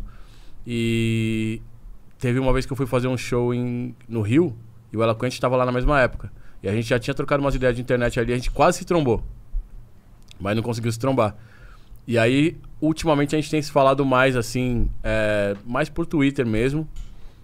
E a gente, por conta do Eloquent, por ele ter feito uma pergunta lá e eu ter respondido com coisas que tinham a ver com a caminhada dos dois, a gente chegou num ter num- numa terceira pessoa que é o Slop Funk Dust, que organiza uma parada chamada Session In, que é mais ou menos o que é o Beat Brasilis, só que com a diferença de que a gente não tem que fazer o beat com um, um disco específico, a gente só vai mostrar e trocar ideia sobre beat. É uma parada que toda sexta-feira rola, ontem rolou, a gente ficou lá até três da manhã, toda sexta-feira rola.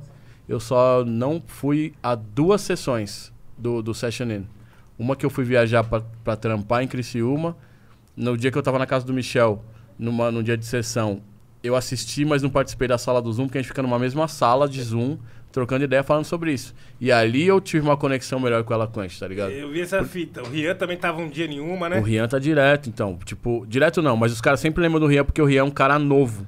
E aí fala assim, mano, o Rian é Talentoso. novo, talentoso e já tá fazendo beat de literalmente de gente grande ali, né, mano? E o Rian é uma geração que foi criada com rap. O pai dele era MC, mano. O pai dele era do. Do Expressão Ativa, não, do Império ZO.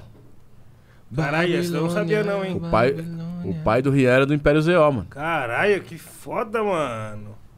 Ô, louco. Eu sempre falo pra ele, quando ele vai fazer o Babilônia Remix, ele fala assim, para com isso. Verdade, tem que fazer, tem que fazer, ó. E ele, é ele Babilônia. falou que vai chamar o pai pra. Vai chamar o pai pra, pra rimar numa música das paradas dele, tá ligado? Quando Tipo, você quer dizer, vai chamar o pai, o pai e ele. O pai não, dele. vai chamar o pai ou vai chamar o pai dele? E, mas fora isso, fora o Eloquent, tem vários caras que eu sempre admirei que eu conheci nessa sessão aí, tá ligado? Jake One. é, o Kevin Brown já tinha rimado com ele aqui, mas já troquei mais ideia Ele com tava ele lá nessa sessão também. também? Também. Da hora. É, quem mais? Tem vários, mano. Teve um dia que tava. O T- T3 do Slum Village faz Pode um beat crer. bonzão. É, pouca gente sabe disso. Eu mesmo não sabia. Quem mais? Tem mais, mano. E tem vários caras que são desconhecidos. Tipo. O Soundtrack. Soundtrack. Ele é o cara da, da sessão que mais tem é, aparecido nos lugares assim. Teve batalhas de beat recentes que ele ganhou. E ele ganhou essa semana aí uma batalha que era. Não é bem uma batalha, né? Mas era um challenge de quem sampleava a música Nautilus do Bob James. E ele fez uma, uma versão maluca lá que todo mundo pirou, tá ligado? Arregaçou, é que arregaçou. O Snoop Dogg botou foguinho no chat lá. e ele falou ontem na sessão, tá no YouTube, inclusive, pra quem quiser ver, que o Snoop Dogg já deu um salve nele e vai pegar esse beat aí. Ai, Tá ligado? conversa. E ele é um cara mais novo de Bravo. Oakland que é dedicado na parada. Ele é muito dedicado na parada, tá ligado? Eu troco uma ideia da hora com o soundtrack também. Tô apresentando umas coisas de música brasileira pra ele. Ele acaba sabendo por outras vias de música brasileira que nem eu sei, que nem. Tem coisa que não chega pra nós, né? Que nem o Mad Lib apresentou muita música brasileira pra nós. É. Porque o Nuts falou com o Mad Lib, não falou com nós, falou com o Mad Lib. Mas o Nuts passa pra, esse conhecimento pra uma galera também. Mas ele é um cara um pouco mais fechado, né? E o Madlib é um cara fechado, então esses caras têm uma conexão diferente. Você trocou ideia com o Mad Lib quando ele trombou e veio pra cá, né? Eu entrevistei o Madlib. E aí você- ele falou o quê? Você lembra algum bagulho marcante assim? Eu lembro de uma parada muito marcante que não tem nada a ver com a entrevista. É. O cara falou assim: é, me passa seu e-mail que a gente vai te mandar o link da entrevista quando sair. Ele falou: e-mail? Tem uns caras lá em casa que tem e-mail. Que ele morava com o pessoal. aí ele falou: aí olha, alguém olhou pra ele e falou assim: você não tem e-mail? Aí ele falou: não. Eu sou o homem das cavernas preto. Mano, é, porque, tipo, eu acho que era difícil pros dois, pra ele e pro Doom se achar, mano. Porque era dois malucos que não tinha comunicação, não é um cara que ficava no celular, pai. Então, mas essa é a parada. Não é que era difícil pros dois se achar. Os dois tinham, davam um jeito de se achar. Igual o Gilbert e o Mixmaster Mike. Eles se falavam por scratch praticamente. Falavam, nós estamos falando com os alienígenas. Um dia o DJ Primo falou que ele entrou numa sala e o Cut Chemist estava fazendo scratch. Não, ou o contrário. Acho que o Cut Chemist entrou e o Primo estava fazendo scratch. O Primo não falava inglês.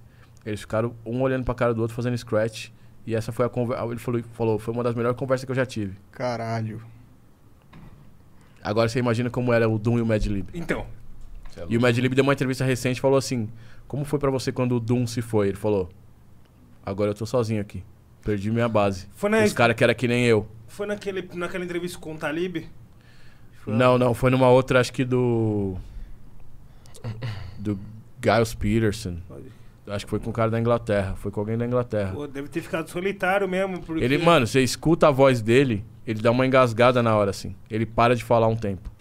Com o Talib ele falou uma coisa ou outra, mas já foi logo depois dessa daí. Ele dá uma engasgada assim na hora. Foi um bagulho foda, mano. Foi, era no ano novo, mano. Eu tinha acabado Não. de... A parada mais Porra. louca é que foi no dia 31 e os caras anunciaram que foi, Foi, em é. outubro a parada. É. É. E Família ninguém sabia por quê. Porque o Doom teve um problema louco lá de passaporte, que ele nasceu num lugar, não tinha e tal, isso e aquilo. E ele tava em Barbados, mano. Então os caras não sabiam dele mesmo. Por isso que ninguém soube, ninguém falou nada. Ah, então ninguém é deu. Fa... Ah, o Doom é mocado mesmo, ele não fala mesmo, ele é assim mesmo. Aí falou, então, o Doom morreu. Tá ligado? Mano, o Mendes que me contou. É uma fita, mano. Eu tava lá na, no. Falar em Doom. Aqui, ó. Eu acabei de ver aí. Os caras estavam vendendo isso é daí louco. falando que era. Tipo, vendendo um anel desse aí falando que era o quê? Não lembro. Mandaram num grupo, no grupo do Beat Brasília esses dias. Mas tinha um outro nome falando que era anel de aviador. sei Puta, lá, eu vi essa vintage. parada, É. mano. Tipo, você é louco. Gente, Esse aqui foi o King Mark fez faz uns 4 anos atrás, parça. louco, louco. Mas então, tava lá no. Mano, ano novo, pá. Péssimo dia pra receber Fui tirar um lazer, tá ligado? Aí o Mendes, que, que é da banca dele, chegou ele e falou, parça, o Du morreu. Eu falei, quando, mano? Agora? Ele, aparentemente sim. Aí depois eu fui ler os bagulhos e falei, caralho, faz tempo já, tá ligado? Que fita. Mano, você é louco. Eu tava com uma dor de dente nesse dia aí. Nossa, era... Falei, mano, vou dormir, parceiro. Um dia que me deu uma parada parecida. é Assim, o Doom, lógico que tem um impacto. Mas quando o Dilla faleceu, eu fiquei parado olhando pro computador assim, uma cota, tá ligado? Eu tava sozinho na casa onde eu tinha o estúdio na época, que era uma- a casa que os meus pais moram hoje, tinha um, um cômodo lá no fundo lá que eu tava montando minhas paradas. E eu tava sozinho lá e eu fiquei um tempão olhando pro computador e pensando que nunca mais eu ia ouvir uns beats tipo daquele naipe, tá ligado? Não, Uhum. Mal sabe a gente que que ia sa- sair tudo isso de coisa, mas tem uma coisa que o Mad Lib falou e o House Shoes também, que, é- que era muito parceiro do Dilla, que também eu troquei ideia lá no, no Session In.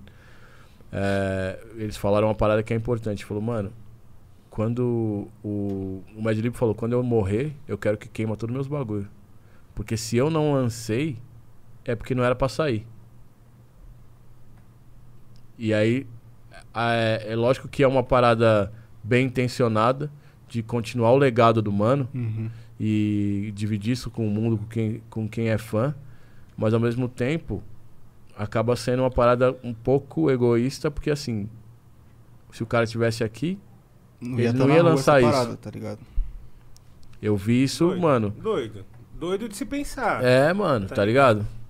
Delicado, Porque é. eu é mesmo, eu complexo. pensei, já parei pra pensar nisso uma vez. Um dia eu também tava fazendo um som que falava sobre isso também, mano. O primeiro bagulho que eu pensei foi, tipo, a- abre o Fruit Loops, bota pra tocar todos os beats que tiver lá.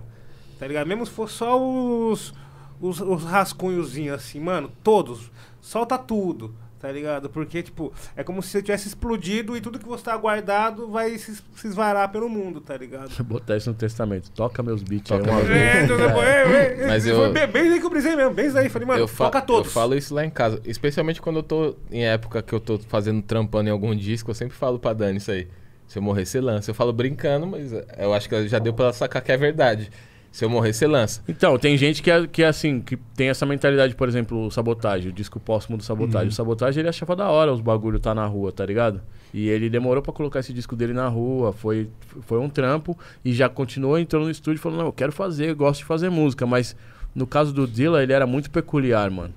Então tinha Mas coisa eu- que ele falava acho assim, que é não, acho que não dá pra mostrar. Então, o Sabotagem, tipo assim, é da hora ter e ele ia gostar. O Dilla, eu acho que as pessoas... tipo, outras Que ideias. o Dilla fala assim, não, mano, isso não era pra sair daí mas, não, mano. mas é diferente também porque é uma coisa assim. Uma coisa é a pessoa pegar a música inteira também, colocar ali na rua. ah, Outra coisa também tem um lance de catar um instrumental do Dilla, colocar alguém pra rimar que. que Não, mas às vezes lança sem só um instrumental, né? Só- É, tem várias coisas do de instrumental. Mas tem essa parada também. mesmo. Tipo assim, por que, que tem um cara nada a ver rimando em cima do beat do Dilla? É, rea- É. Isso é real, mano. É, crer, mano, é. esse bagulho é foda, é foda. Porque, É tipo, assim, pegar um verso porra. seu falar assim, mano, vamos fazer uma música aqui, tipo, que nem é, é, Dying to Live. Ah, vamos colocar o, o Tupac e o Big aqui pra rimar junto, porque um- em um momento eles foram amigos. Tipo assim, os caras. tá ligado? É, é um bagulho que Uhum. provavelmente não ia acontecer dependendo da vontade dos caras. É, isso eu acho delicado pra caramba. Porém, mano, se eles tivessem oportunidade de saber o que aconteceria com os dois, ia rolar isso daí. Eles iam parar e falar, mano, quer saber o bagulho? É mídia, parça. É fofoca de mídia, nós tem que. Então, mas isso aí, ideia." é, isso aí é nosso pensamento otimista. É, De- é. Depois que a gente assistiu é, o filme e, sei lá, o documentário, aquele. Como é o nome daquele? Unsolved. Salve. Que é o Pô, esse daí é- policial e Um tal. Tem uns momentos complicados. Unsolved. então, mas é louco que. É louco que o, o, o Big, como ele morreu depois, ele.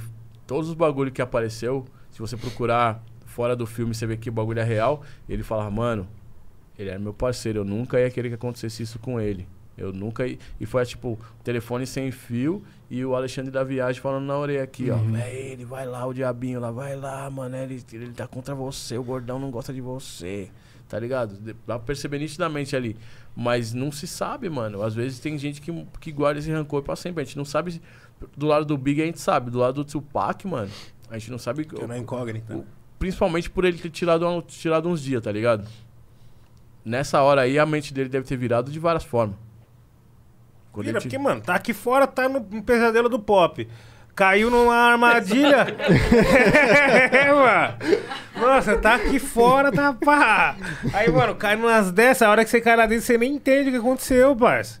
Você quer voltar, É, né? você tá vivendo uma vida e do nada É. você tá trancado, tá Tá ligado? trancado. Mas, mas o Tupac era nitidamente também um cara mais especial, no sentido, tipo, um cara que é esses mano que as ideias é muito a milhão, assim, é, com perdão da palavra, obviamente, mas tipo o Kanye West, assim, que é um cara que é muito. Vá, vá, tá ligado? É Muito especial específico, né, im- mano? Impulsivo, assim, né? O Tupac era nitidamente um cara muito mais impulsivo do que o Big, pelas coisas que a gente O percebe ali. Big era né? metódico. O- Dava pra é, perceber. e era um maluco ali, tava fazendo o bagulho dele e tal, curtindo a vida dele, queria fazer o som. O Tupac, ele era mais uma causa mesmo, ele era um bagulho, ele era um movimento, né?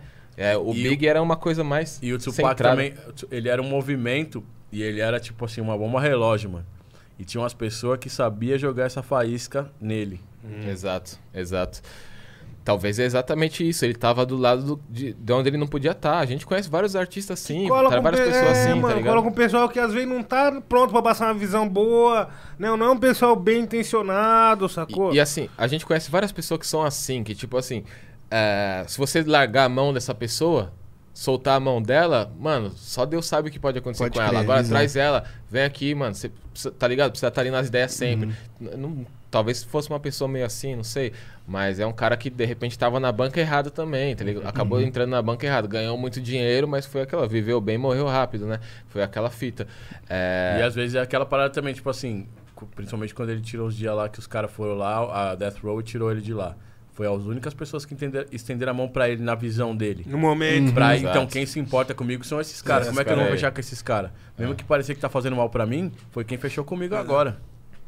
É bem isso mesmo, Mas pai. a real dos fatos mesmo, não, tipo assim, a gente É, nunca vai nunca saber, vai saber, tá exatamente é o que aconteceu. Mas que uma é. verdade que pode ser universal, isso aí que o Kamal falou, mano. Tipo, na hora que você tá trancado, tiver alguém pra chegar com você ali, fechou o bonde, é nós que tá. Exato. É Sério, isso. porque é difícil, mano. Tá ligado? Na hora que você... É. Eu mesmo nunca caí, mas tive vários parceiros que. Sim. E, mano, tá, pra tá chegando lá, tá ligado? Você tem que estar na, na disposição. Mais, mais- é mais do que amor. Mano, eu tive um parceiro que, que chapou de cadeia, tá ligado? Ele chapou de cadeia e Acontece. infelizmente ele se foi, tá ligado? Lá Sim, dentro. Sim.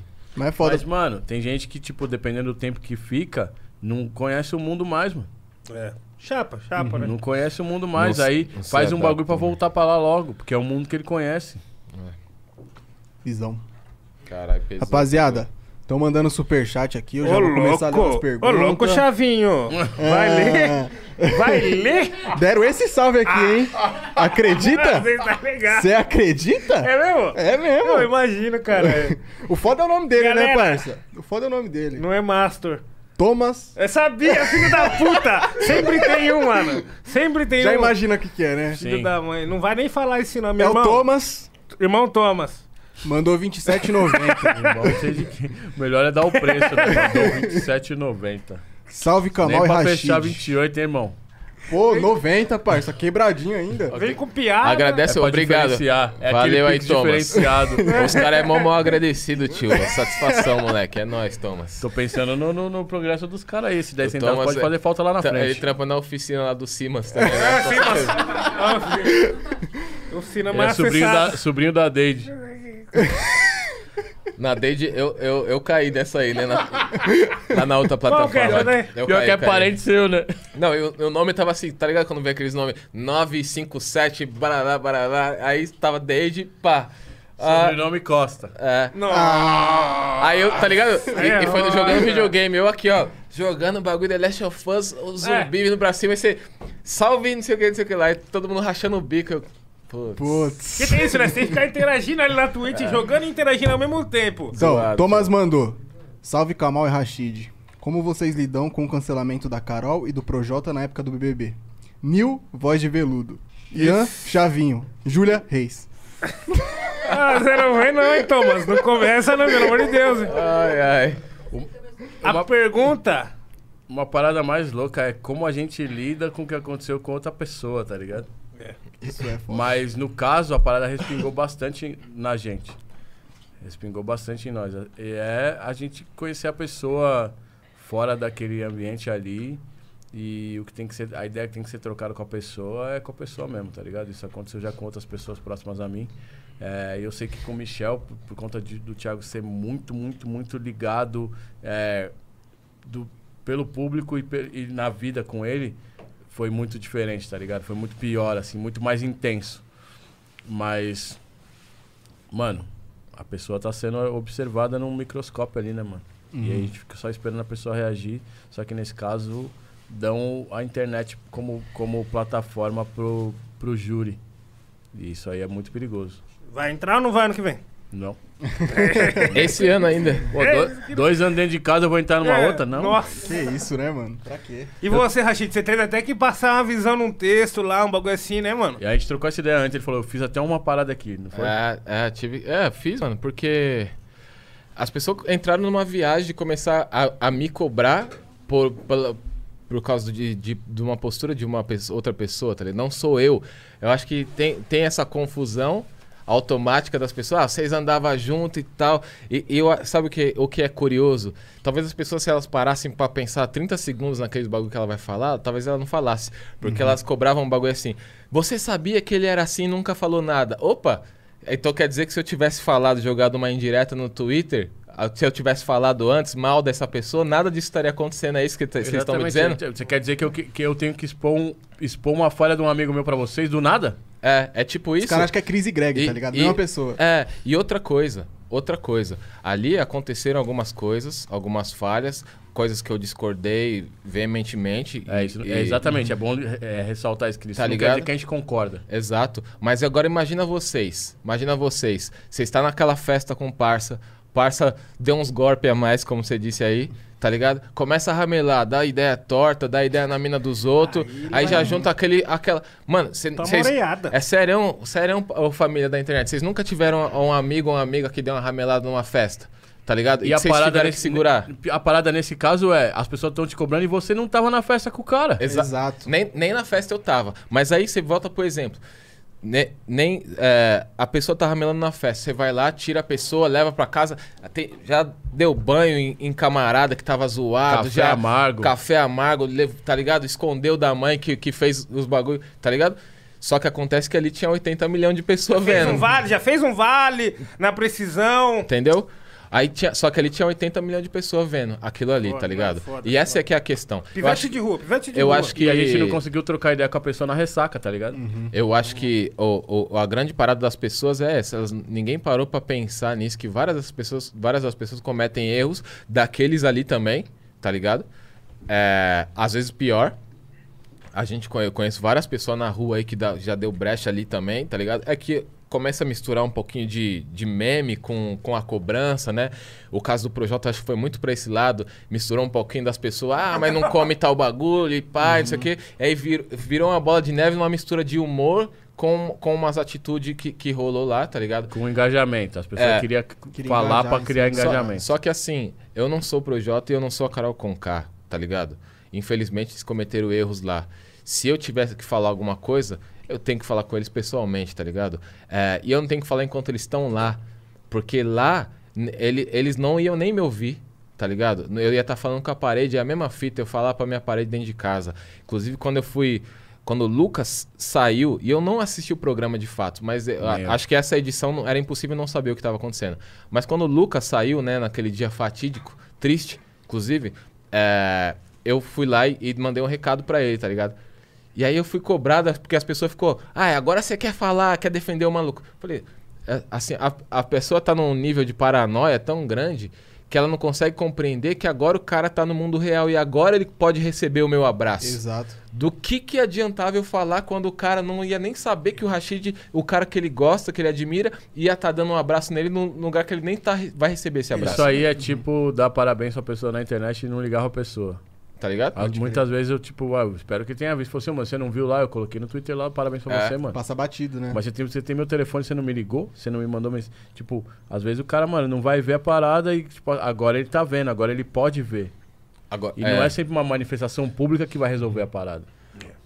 Um bagulho que eu acho que as pessoas queriam ver muito era isso. Era a nossa classe artística ali se degladiando. Que, porque tá todo mundo com raiva de determinada pessoa, e aí todo mundo quer que, que as pessoas que, essa, que ela admira, que eles admiram, é, chancelem essa mesma visão, tá ligado? Mano, eu não gosto do Neil. Eu tô doido pra um artista que eu gosto falar mal do Neil também pra, Acabou de saber aí, ó. Pra eu receber, pra mim. pra eu receber, eu receber essa chancela, esse carimbo de eu tô certo, eu tenho a visão. Então eu sinto que as pessoas queriam isso, além da Zé Povinhagem mesmo. Queria ver o Rashid falando do- da, da Carol e do Projota, queria ver o Kamal falando, eh, queria ver esse, esse bagulho se degladiando, sendo que depois vai cada um pros seus trampos, cada um pras suas casas, e quem fica no mundo artístico, quem vai trombar, quem vai se trombar aqui é nós, tá ligado? E tem uma coisa muito importante também. Esse bagulho de o que, que você acha que as pessoas perguntam pra nós. É pra ver se, se concorda. Ou se concorda com a pessoa que perguntou ou discorda da pessoa que perguntou. A opinião dela não vai mudar. A gente não vai conseguir abrir o olho dessa pessoa quando ela vem nesse viés. Ela tem uma parada formada. Fala assim, vamos ver então. Vamos ver se você tá pensando que nem eu. Aí quando você começa a diferente, fala assim, não tá. E já não escuta mais. Exato. Exato. Agora, pra mim, o, o, o, o erro principal, mano, foi quando foram pro bagulho, tá ligado? Me perguntaram antes, todo mundo do rap aí, todo mundo, fez uma parte de, um monte de festa aí na internet quando anunciou os dois lá. Ai, é nóis e pá, não sei o que lá. Rashid, Zé Fini. Começou confusão, confusão, todo mundo. Ei, caralho, mano, tô Rashid ramelando. vai falar nada. Rashid, Zé Fini, tá ligado? Porque a- as coisas são assim. E da mesma forma que estavam falando mal. Aí um dia fez um bagulho bom, todo mundo. Ai, mudou e parou. Rashid, Zé Fini. Por quê? Porque um dia é herói no outro dia é vilão, meu parceiro. Essa é a velocidade da internet. Esse é o bagulho da pressa que nós tava falando. Pra que, que eu vou ficar falando esses bagulho aí? Vocês não escutam minhas músicas? Vocês não me conhecem? Tá ligado? Vocês acham que eu sou quem? Entendeu? Vocês estão escutando as músicas de forma errada. Se vocês estão cobrando que eu fique aqui pá, pá, pá, pá, aperreando, falando do- dos outros aqui, tá Você ligado? tá trabalhando. Nesse momento você tá Entendeu? trabalhando. Não, e, e a questão é tipo. A gente fica sabendo dos bagulho e a gente se decepciona. Fiquei decepcionado com vários bagulho que aconteceu lá. E fiz questão de demonstrar carinho com o Lucas. Falei com ele, inclusive, a gente fez uma chamada de vídeo no, no, no dia seguinte, né? Depois que ele saiu, tá ligado? O moleque, coração sabia disso, bom. não. É, fi- fiz uma chamada de vídeo Eu com trombei ele. ele na rua bem antes, né? Tipo, ele ficou de passar no estúdio e não passou, que ele tava fazendo uma parada ali perto do estúdio. Eu trombei ele na rua, falei, ô, mano, cola lá e tal. Pegou meu telefone, mas não, não colou. Mas ele é ali da área, né? Ali da. Sim. da- vai, vai. E aí, tipo, moleque da hora, entendeu? Falei, pô, firmão, moleque vai ficar bem, tá ligado? Vai bem, é isso, mano. Falei, mano, não se culpe, porque ele tava com uma visão muito de que ele era um monstro no bagulho e eu nem sei de fato o que que tava sendo. É, e- só que ele tava com uma visão assim, um moleque, ele tava trazendo pra ele os bagulho, tá ligado? Mano, segue sua vida, faz seu caminho. O bagulho não era pra você, você é muito Opa, coração. Não quero não. Você, eu que tava olhando, foi mal. Raios aqui. É. é mano, você- o bagulho não é pra você, você é muito coração. E é, o bagulho é feito pra isso, mano. Qual que é aquele, aquilo ali é um jogo. Qual é o material do jogo? É o material humano, é o, ma- é o ego, é o espírito pra quem acredita, é o psicológico. É isso. Ó, o bagulho, todo mundo em paz, todo mundo se alegrando ali, o folheto do testemunho de Jeová não é interessante, não é o bagulho que dá audiência. O que os caras querem é, mano, é a treta comendo, alguém segurando no rabo do dinossauro. lá, Vai, caralho, igual É. aquele, aquele gif. Entendeu? É isso, é isso é o que vira. É, é uma questão de lógica. Pra mim, o erro foi estar lá. Agora, estão lá, já estiveram lá no caso, é o seguinte, cometeram falhas, tem que aprender, não acho que tem que acabar com a carreira de não, não existe não, porque tem uma pá de bico suja aí que fala vários bagulho racista aí, faz um vídeo chorando, pedindo desculpa, tá tudo certo, tá todo mundo aí abraçando, tirando foto agora. Aí agora você pega, por exemplo, o caso da Carol, me desculpa família, mas vocês podem discordar de mim, só que a pressão e a cobrança tá sendo infinitamente maior pra cima dela, porque ela é uma mulher preta retinta sim, sim, Sim, porque já teve outras pessoas que ganhou essa merda desse programa aí, falando um bagulho racista toda semana, tá ligado? E aí o Vocês bagulho tá sendo. o Rashid falar palavrão no podcast. Não, eu já tinha falado já também, porque o bagulho é o seguinte, tio, eu perdi ali. Mas o bagulho é real, mano. É real, É mano. sim. E aí vai- uma parte de gente vai falar nos comentários: Não, Rashid, acho que você tá viajando. Desculpa, irmão. É, talvez você não viva isso. Então você não tem propriedade pra falar Uhum. isso, tá ligado? A gente vive isso, a gente fala isso, a gente conversa sobre isso, a gente estuda isso. E eu não estou nem na pele dela pra sentir o que ela está sentindo, que deve ser muito pior do que a gente pode ser capaz de imaginar um dia, tá E- ligado? E tem uma coisa importante: discordar não é inimizade. Exato. Não é inimizade. Não dá pra cultivar esse ódio aí, não, mano. Fazer igual o maninho lá, ó. Tem outra coisa também importante. Quem nunca apanhou de mulher bonita? Deixa estar lá. Deixa estar lá. Agora? Negócio é o seguinte. Agora vamos de outra volta, eu não entendi. John, Tra... John Travoltou o bagulho. Ah, mano.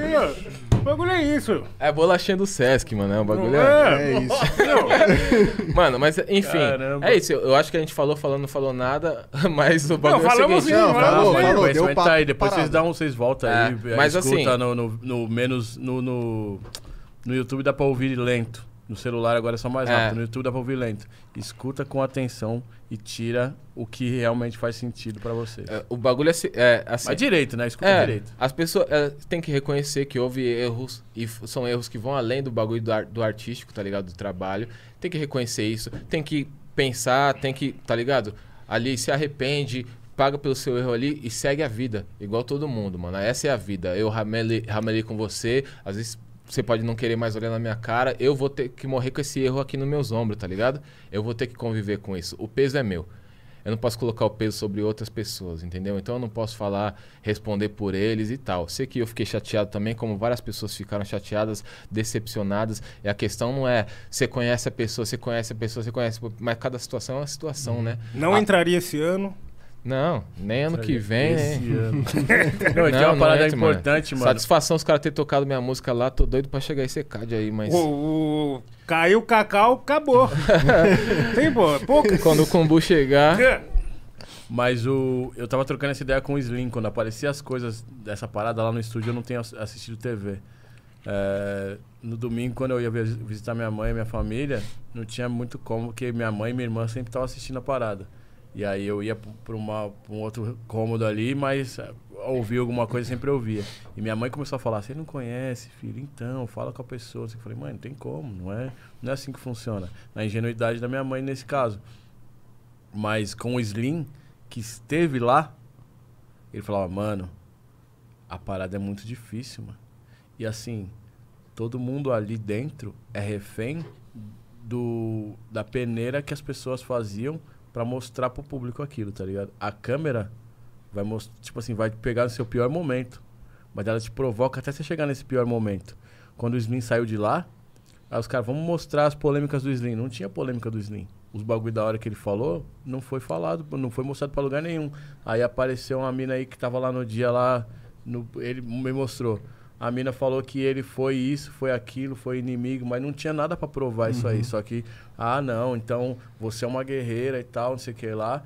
E aí o Mano Preto que tava lá é o vilão agora. Não, não repercutiu muito isso daí. Mas ele olhou, ainda bem que ele tem a cabeça boa, ele olhou e falou assim, mano, as ideias. Aí ele fez tipo. Fiz igual o mano lá, tá ligado? O Cabe. Tipo, que, que é isso aí? Tá ligado? Mas era alguém Tá que passou pela parada. Então tinha um ponto de vista diferente até pra passar pra gente. Eu não perguntava muito não, mas a gente trocou, chegou a trocar Mas- essas ideias. Mas filosoficamente eu ainda tenho que dizer. E o que importa é o que o Rashid acha também, tá ligado? É isso. No final do dia, o que importa Que o que o Rashid acha. O que mudará? O que É que o, o pessoal só quer saber se você tem a mesma brisa que É o ele. que eu falei. É você basicamente- concorda ou discorda. é. Se tem a mesma brisa, é, é pra forca. Se não tem, fica tá aqui. Entendeu? Boa noite. Boa noite, Boa né, noite, ó. Boa noite. Caramba, se tem a mesma já brisa, vai volto. pra forca. É melhor discordar então. É, né? Entendeu? É nossa ideia. Ó, tem mais pergunta aqui no superchat, Chegou hein? mais, o pessoal tá Chegou mandando uma mais, doidão. Chegou no 20zinho, Guilherme Lobe. Valeu. Chegou no Gui. 20zinho. Aí sim, moleque. Chegou no vintão. Falou assim. Moleque louco. Antes de mais nada, máximo respeito, Rashid e Kamal. Queria mandar um salve pro Kamal, que já me deu muita força com as músicas dele, principalmente com as músicas só e a, quem, possa interessar. Seu trampo é muito foda, tamo junto. Antes dele comentar, só falando aí, galera, agradecer geral que deu esse superchat, a gente vai encerrar o superchat, tá? E você guarda os 20 conto pra semana que vem, fechou? É nóis, fala aí. Ou manda pra nós aí Ou pra pode transferir diretamente É, no no Pix que está aí Pode abaixo. mandar pra minha Pix chave Pix. Pode pá. Pô, da hora, da hora. É muito louco que, assim, essas músicas são bastante citadas por várias pessoas. E eu nunca fiz, quer dizer, nesse caso dessas músicas, eu nunca faço música direcionada pra para uma finalidade específica de outras pessoas. Eu faço pra expressar uma parada minha. E é uma coisa que, que eu já falei em entrevista, já troquei essa ideia também com quem tá mais próximo, que eu faço do meu ponto de vista e cada um vai pegar aquilo é, que tiver a ver com que, com que tipo tiver uma conexão com a vida da pessoa, com a vivência da pessoa, com o momento da pessoa. Até por isso que a quem possa interessar, a quem possa interessar, chama a quem possa interessar. Eu, ela- eu não falo isso na música, na letra. Mas eu falo, essa é pra você. E quando eu fui colocar o nome da música, eu falei assim, mano, e se a pessoa fala assim, pra mim o quê? Não pedi? Tipo, bater um iFood lá e falar assim, não, não, não foi aqui não. Não, aqui não. Tem que Bateu pagar. Bacana. um, bateu um iFood de miojo de feijão, a pessoa fala, não, não foi pra mim. Aí bateu um de sushi, não. Aí foi. Aí me tá pago E aí eu interessou. falo assim, bom, é a quem possa interessar. Tipo, se você se interessar, essa música é pra você. Se você não quiser, não tem problema nenhum, porque alguém vai querer, deixa aí. É por isso que a Verdade. música tem esse nome. E é da hora, mas eu já fiz mais música depois disso daí, gente. Obrigado. Vamos tá acessando lá, meu pessoal. É. Não tá acessando lá. Isso me fez lembrar um bagulho que, se eu não me engano, foi o Brau que falou também nessas sessões lá. Falou, mano, toda vez que nós vai falar um bagulho, nós tem que tomar muito cuidado, escolher muito bem as palavras, sabe por quê? Porque ninguém pediu nossa opinião.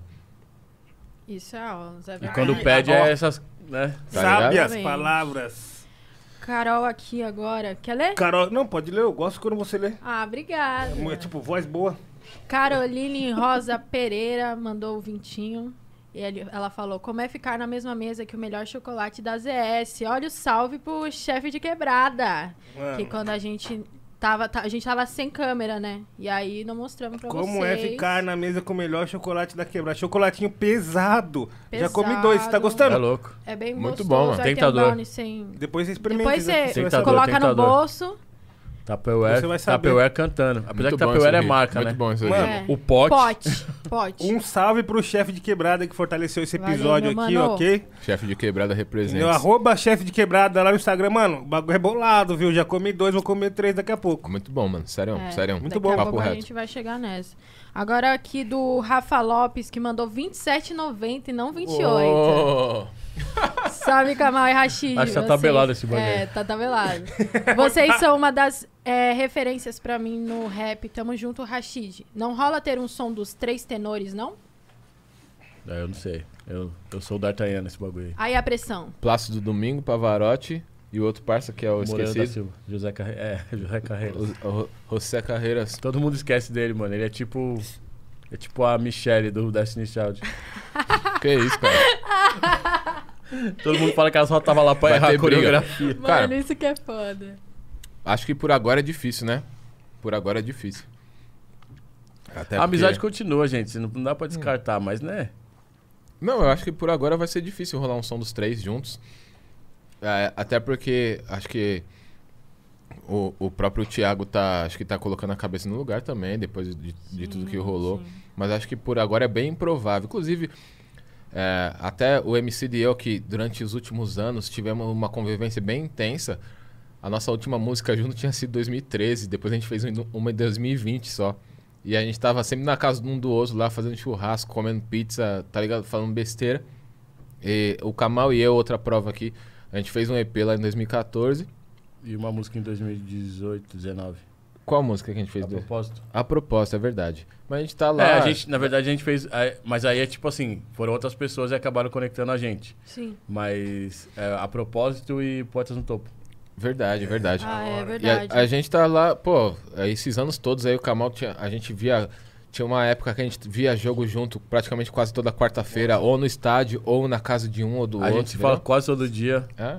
E, e é assim, é porque a, a- a amizade, quando a amizade de músicos, o, o pessoal fica sempre na expectativa. E aí, faz um som e tal, né? Mas a gente tem a vida também, e a vida às vezes consome tempo, né? Às vezes não, né? Sempre consome Sempre. nosso tempo. E a gente também não quer ficar no mesmo lugar, né? Então tem, tem muito disso também. Tipo, tem, tem os momentos certos pra você. Tipo assim, mano, isso aqui eu acho que é a cara de, de chamar o Michel. Vai rolar, mano. Mas se é. não for, também não vai falar assim, eu preciso fazer uma música com o Michel, eu preciso É, fazer uma o música com o é Michel, outro, porque as né? pessoas querem que eu faça música com o Michel. É, porque o na- Michel tá bombando certa. agora com o Diário 6, eu vou chamar ele pra fazer o Diário Paralelo. Chi- Eu fiz a música com o Chico César, tio. É, é outro, Acabou, outro- É, é outro, game. é outro, outro nível, entendeu? Pode acabar Zero o rap, game. como diz o Marechal. Pode acabar o rap, o é foda. Pô, vocês são mó resenha. A gente tá aqui, mano, já tem um tempo já. A gente... Já? Sério? Nossa, e passou Sério rapidão. Tem uns dias. Sério. Eu queria até... Já, já, tem acabou a pandemia já, já, mano. Tem uns dois tomaram dias. vacina. Vamos eu queria até, até, propor vamos até o Fantástico. É, nossa. Já Aproveitar acabou o que não vai ter no Fantástico. limite hoje. Eu sou o Não. jamelão aqui. É. aquela- Caramba, mano. Eu tava ali, Eu sou o baixista da. Ludmilla, só quando ela caiu na piscina. Ah, câmera mano, livre, tipo segue assim, o bonde, tudo nada Não a E sei o que eu faço mano? agora. Vou só fingir que nada aconteceu. É. Você não Quer pode perder o free? Puxar o quê? Freestyle o massa. O chi- O o free. free? Acabou as perguntas? Cigarro não, solto. não acabou. Não acabou, porque tem uma. Mano, essa daí é de fã também pra caralho, mano. Tipo, eu já, eu já estive junto com o Dileve um tempo, a gente passou uns dias juntos, demos um rolê e não tocamos nesse assunto, porque a gente- eu tava aproveitando muito o momento ali com ele, tá ligado? Nem queria chegar nesse, nesse ponto ali. E uma parada assim, tipo, se você também não quiser ir a fundo nas ideias, suave. Mas, mano, o que que levou assim o quinto andar a acabar? Ah, desgaste natural, assim, de, de convivência, de momento da vida, tá ligado? E aí sai. O Marechal saiu primeiro. E aí depois acho que o de leve saiu. E os dois eram os principais ali pilares. Então não faz muito sentido, né, mano? Não é uma parada que dá pra substituir uma pessoa por outra e, e tocar o barco. É muito, muito difícil. Não é um time de futebol. Ah, bateu ali, substituição já era. Porque era importante as pessoas que realmente fizeram a parada. Então, depois disso, se tornou subsolo e cada um foi pro seu lado. Tem, tipo, nada, nada tipo, gravíssimo de treta, assim. Lógico que tem uma, uma, uma discordância ou outra, mas não é nada, tipo, que é irreversível de ódio, nem nada disso, não. Mas acho que é é a evolução da, da vida mesmo. Grupo é difícil, né? É, difícil, É. mano. Eu, Não é todo mundo É um que consegue casamento levar. gigante. Muita gente envolvida. É, então, e tipo, no quinto ainda tinha o problema de ser um relacionamento à distância de, de, É, de tipo várias web partes. namoro. De várias partes. Aí se a internet falhar igual a minha, e é dessas coisas, né? O que, que você ia falar, Ju? Aquela hora que eu não. Nossa, eu tava brisando aqui. Do não, freestyle. se. É, do freestyle, mas era antes. Se vocês querem uma, uma pausinha e tal, não sei o quê, pra gente arrumar o, não o ter. beat ali, ou ir pro banheiro, beber uma aguinha. O que, que nossos convidados dizem? Vocês que Vocês que mandam. mandam. Se quiser mais chocolate, Eu tô tá em suave, casa. eu acho. É, eu até comi chocolate demais agora. Ah, é? Cuidado, hein, mano. Vamos aí. Vamos seguir então, DJ. Vamos seguir então, toca o DJ. barco, toca o vamos barco. tocar, vamos tocar o barco. Produção, tinha música, produção? É, tem o beat do 808, Luke. E aí, Então. quem vai? Quem vai? Sei não. O Kamal rima. Que dia? É, todo dia. Só eu que não vou rimar aqui, tá? Por quê? Tô- Que isso. Pelo amor de Deus. E o Free, e o free do só- Boulos? eu só rimo do Boulos, rimar. Eu, eu Você vi gostou? lá. Você gostou? Chapei, chapei. Aliás, obrigada da por fortalecer, hein, mano. É nóis, é Valeu, nóis. Tamo junto. Vai ter cantoria? Vai ter cantoria Vai agora? ter freestyle. Cantoria agora. A gente Rimaria. aqueceu aqui, fechou? Rimaria, rimaria. Faz mó cota que eu não, não, não faço freestyle. Faz, Mas faz vai essa apologia aí ao vivo, não, cara. Vou Fazer apologia ao suco de Apologia. laranja. Sangue. Você, você não é o cara sangue, da, meu? da É quarta... sangue, é. Porra! Caralho. Ah, Eu rimar, não. quero sangue. tá? Tá bom, Que vai. isso? Uma rimazinha só. Vitor, você solta aí o beat? DJ? Uma Ei, rimazinha DJ. quer dizer que você vai fazer uma rima, Só. né? DJ, Eu pode fiz aqui, soltar! eu fiz aqui. DJ Khaled! We the best! Mandou rápido, hein? Quem vai começar isso aí? Você? Eu? Eu? Ah, então começa o malandro, Haki, Rachidão, mandando no rap falando junto com o Nil, o adotado e minha parceira Júlia que também vai mandar o verso pesado. Rap falando então rap falado. E agora na batida é o rap improvisado. Minha chegada, meu chegado, cê tá pronto na escuta. Então a gente vai fazendo, mantendo a conduta. Pega isso daqui, bota no Spotify, tá legal. Uma música do Nil Rashid Kamal, beat do Lux, quem imaginava? E aí, Júlia, tá na hora de você soltar a palavra. Ei, tô aqui com Rashid e Kamal. Por mim, ha, isso tá normal. Sábado ruim de rolê, o rap fala, você vê na sua Tô com a tropa ou tô com a patrulha. Mais uma terça-feira qualquer na vida da Júlia. Rima com o Rashid o Kamal, nada mal, representando sempre o bom e velho rap real.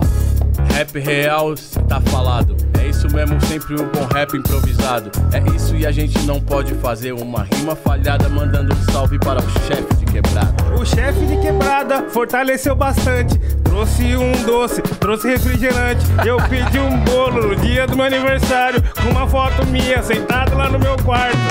A Júlia não quis colar, então eu colo. É dessa forma porque cê sabe que eu extrapolo. Aí, Rashid pesadão entendeu? Eu rimo com seus trampos, depois cê rima com os meus. Eu rimo isso, é isso nesse molde. A gente vai rimando, pode escanear o QR Code. Como disse o Neil, vai pro Spotify. Depois vai repartir uns royalty aqui pro pai. É, 50, 50, tudo bem, mas estamos em três, vai ter que ser 30 pra cada um. É o que eu vou te falar. Meu mano não é comum. Se subir por lá, vai ter que dar um salvão. Aqui na roda. Ei, ei, aham. Tô roda, só rima foda. Sou Doma e Gomorra, tá na mesa com vocês, é honra. Ainda teve a pausa, teve a pausa. Toma! Volta, volta aí, Voltou, volta. rewind, my selecta. Volta, volta aí, volta aí, DJ, volta aí. Rewind, rewind. Rewind, rewind, rewind. Vai, Rashid. Vou, vou tentar fazer um bagulho. Eu tentei, mas agora é com Agora que eu vocês, que eu, não sou mais disso. Vou especialista. tentar rimar Chega. com os bagulhos dos trampos do Kamal, ele com os meus. Joga os seus no meio, fala dos nossos também, certo? Vamos tentar? Vamos tentar, vamos tentar. Pode voltar, DJ. Volta Nossa, tudo, volta agora pra tudo. lembrar de todos os seus baratos. Não, não precisa rimar com Ô, todos. Ian, você quer Quatro. fazer um free aqui, amigo? Tá bom, ele não E quer. aí, mano? Pode ir pá, pode ir pá. Agora então vai ser rehab, o vício já era. Já era. Pode soltar, DJ. Play DJ. Agora vai, então. Agora é o desafio, então, é o desafio. Quem ganhar, ganha um iPhone 25. yeah, yeah, yeah, yeah, yeah, yeah. Representando o rap nacional. Eu tenho que falar uns clássicos do meu irmão Kamal, né não? Me lembra até do MC novo, o Hobson, quando escuto aquela mixtape sinopse. É isso mesmo. Enquanto eu vou pensando eu tava desenvolvendo, é uma coisa que eu tenho que concordar. Todo dia no nosso rap é hora de acordar. É muito bom acordar, cê tá ligado, meu mano? Pode pá. Natural pra mim está legal. Quando eu vi aquela vida do meu mano Kamal na época da escola, eu ainda não conhecia. A Gabriela com o MP3 pra sala trazia e a gente desacreditava o que era aquilo. Era o tal do novo rap, tá ligado, filho? Estilo. É o novo rap, isso não me noja. É dessa forma, então obedece às regras da loja. Cê tá ligado? Então deixa eu falar, deixa eu rimar. Isso é recado pra quem possa interessar. A quem possa interessar, eu tô interessado. Então vou rimando nessa batida. Digo que proteja-me na hora da entrada e também proteja-me na hora da saída. E eu te falo, me lembro quando ouvi confundindo sábios. Tinha uma faixa que eu desacreditei. Participação, Kamal, Rashid Tassia Reis. Mas o Kamal não estava. Eu só pra ele, lembrei, por isso que eu tenho na rima improvisada. Ei, ei, ei, ei, ei. Mandando um salve pro Max P.O. Na pandemia eu preciso aprender a ser só. Nós estamos de quarentena, mas nós vive de aglomeração e esse é o problema. Vive de aglomeração e a rima aglomera. Cê sabe bem que a rima boa não espera. Concordo com tudo que o Rashid disse. Se eu não viesse, a gente pensa e se. E se, meu mano, é difícil, agora vai ter que ter equilíbrio. Porque nem todo dia é igual. Tem dia que é foda e é tudo normal. Talento eu tenho desde o ventre. Cê já sabe com que eu vou rimar. O disco entre pela porta e mostre o talento. É dessa forma porque é foda o nosso movimento. Movimento que a gente conduz, a gente tem que ter a coragem da luz. É isso. E por isso a gente não comete o deslize, porque senão o rap agora entra em crise. E tá normal, não tá no jornal. O importante é antes do Natal, ser tão real. Vou te falar, meu parceiro, e é isso que a gente escuta. Um salve, salve para todos os meus trutas. Ah, eu achei que ia mandar pros filha da. É dessa forma então, deixa eu e Ilíada. Foi a única coisa que encontrei pra rimar. Aí, mas minha vez já vou ter que passar. Rimando nas ruas e nas esquinas, mandando um salve para os manos, também pra Regina. É isso, você tá ligado, meu chegado. O rap não tá órfão porque já foi adotado. E foi adotado, muito bom. Agora não sei nem como continuar. Essa não sei nem mais como continuar. O que, que é isso? Pô, muito bom, muito bom. Caralho, muito bom. vivi isso, vivi isso. Foi fora, foi fora. Ótimo dia para estar vivos, hein, senhores e senhoras? Muito bom. muito- Ó, Muito bom, muito bom. Quem quiser me contratar. Vou começar aí no live, Ghostwriting. valeu. Cê é Ó, eu tive um ghostwriting que me fudeu. Nossa, me fudeu esse ghostwriting Ai, aí, tio. mano. What's Writer? Oh, foi uma cota querendo fazer uma sessãozinha de rima, me, me diverti. Faz... Achei, achei. Nossa, nós faz muito mesmo Muito também. tempo, muito tempo, mano. Nossa, muito louco, mano. O cérebro de vocês é a mil, parça. Porque tem que falar. Ilíada. Foi é filha, e foi o filha da. Filha Ilíada. da Ilíada. Eu achei que ia vir o skate nas Olimpíadas. Anota, anotei, eu vou anotar. Nota mental, né? essas coisas tem que ter. Nossa, Eu tinha pensado já em Ilíada com Olimpíada, porque eu tenho que falar pra todas as pessoas que o ano que eu faço aniversário, fora agora que atrapalharam, né? O tal do vírus atrapalhou, o ano que eu faço aniversário, que é 29 de fevereiro, é o ano que tem Olimpíada, sempre. Sim, caralho, é mesmo. É por isso, na verdade, que Mano. tem as Olimpíadas. Exatamente. minha causa. por causa Festividades de do, você. do ani- O aniversário do Kamal é igual ao aniversário do Pelé, né? Toda vez que você vai ver um bagulho assim, tá assim, aniversário do Pelé, meu irmão que fala isso. O aniversário do Pelé, tipo, toda semana é aniversário Toda do Pelé. semana. E Não, meu não é meu não é As não. festividades do aniversário do Kamal começam aqui esse ano, que ano que vem vai ter. É, ano que vem chega. É isso que eu ia perguntar. Quando não tem dia 29, o que, que acontece? Eu sou registrado dia aniversário? 1 de março. Mas eu sempre falo pras pessoas. E tudo, às vezes as, as respostas para algumas perguntas de entrevistas estão em rima. Não sei se todo mundo aqui vai lembrar, mas Power ligado desde o dia de número 60 do segundo ano bissexto da década de 70. Nossa, você mas eu de- nunca fiz essa conta. É óbvio. Então, que mas não. eu tive que fazer, né? Caralho, Desde, pequeno eu já tinha que ficar explicando. Você é monstro mesmo, De- tio. se você contar de 1 a 60, no ano cai no dia do meu aniversário. Quando tem 29 de fevereiro, é no dia 29. 29 mais 31, que é os dias que tem em janeiro, 60. Quando não tem, 28 dá 59, dia 1 de março dá 60. Esse é o dia do meu aniversário. Então é ou 29 de fevereiro ou 1 de março. Mas para simplificar é um dia depois do dia 28. Sempre. Verdade. Sempre.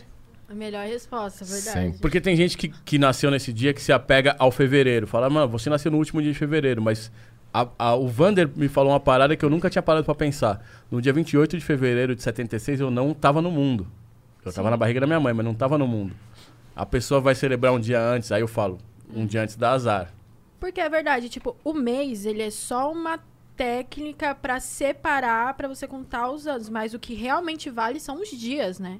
Tipo assim, É, e, na verdade, assim, é, é é muito, é muito uma, uma, uma né? conjunção que a gente, a gente vai fazendo essa convenção. Inclusive, o dia 29 de fevereiro existe por conta dessa, dessa sobra de o horas. espaço é de horas, exatamente. Então, todo ano são 365 dias, 6 horas e sei lá. Verdade, e aí, não, horas 5 horas e alguma medidas. coisa, quase 6. E aí, se você somar é, dos 4 anos, essas 6 horas de cada, cada ano, vai dar um dia a mais. E aí, esse Sim. dia a mais é o 29, Verdade, são as horas. que é o tempo da volta em torno do Sol, aquela coisa. Basicamente você nasceu no dia a mais. Um- é, sei lá, tanto faz, os dias são iguais. Acendo cigarro e vejo o dia passar. Mata o tempo pra ele não me Me matar. Mano, Homem é homem, viu? Mulher é mulher. Mulher, mulher. É, né? Tá, tipo, o pessoal tá assistindo e já tá tipo, ok, né? Alguém mas, continuou. mas sabe o que é louco? Se a gente fizer Alguém um- traz a pauta. Se a gente fizer uma parada, tipo, Racionais falando, a gente pode fazer um podcast inteiro, mano. Só assim, Só exato. nessa Ixi, ideia. uma- vai Mano. uma série. Uma Sim, série. eu, eu, Eu acho, eu acho que. é, qual que era a música que eu tinha falado? É, Jesus chorou. Jesus chorou? Qual? Eu tô ouvindo alguém me chamar. Ah, tá. Opa. Nossa, Tinha que virar um aí filme. Tinha. Ia ser um filme melhor que, Caro... que Faroeste Caboclo. Eu ia falar Caroeste Caboclo. Eu piro nesse beat. Eu fico assim. Será que, mano, quem que ia é, contracenar do Guina mesmo? O próprio ou ia chamar dublê, vocês acham? É que o próprio não existe. Então- né? Aquele, lá, aquele lá já é um. E a dublê, né? Porra, lá mano. Mas, mano. O Guina ia ser um papel muito ingrato, né, mano? Quem caiu nessa armadilha digitão aí? Quer dizer, quer dizer, o Guina na música não é um papel ingrato. Ia ser o seu Jorge, certeza. Mas é, esse Guina aí, esse sem vergonha, mano, pior de tudo é que eu, eu fui pra faculdade. Mandou. Mandou a Disney. Esse sem Esse vergonha. Sem vergonha. Eu fui pra faculdade na época do Sobrevivendo no Inferno. E tinha uma fita que chegou pra um amigo meu que a gente lá no interior, né? O pessoal não tinha tanto acesso a algumas coisas e, e na época o Racionais estava tipo, começando a bombar pras pessoas fora do, do núcleo do rap mesmo. Chegou uma fita lá e ele- o meu camarada falou assim, mano, Que fita escuta Tá louca. isso aqui. Escuta isso aqui. Me fala o que é verdade daqui. Aí a fita era um cara que falava que ele era o DJ Tico. E ele contava essa mesma história do Guina, tá ligado? Só que sem falar do Guina, porque o Guina não tinha aparecido ainda. Mas ele falava que ele tava no encarte do Racionais, usando droga, que ele tava com uma arma e que não sei o que, que ele conheceu o Mano Brown. Aí que vinha a parada.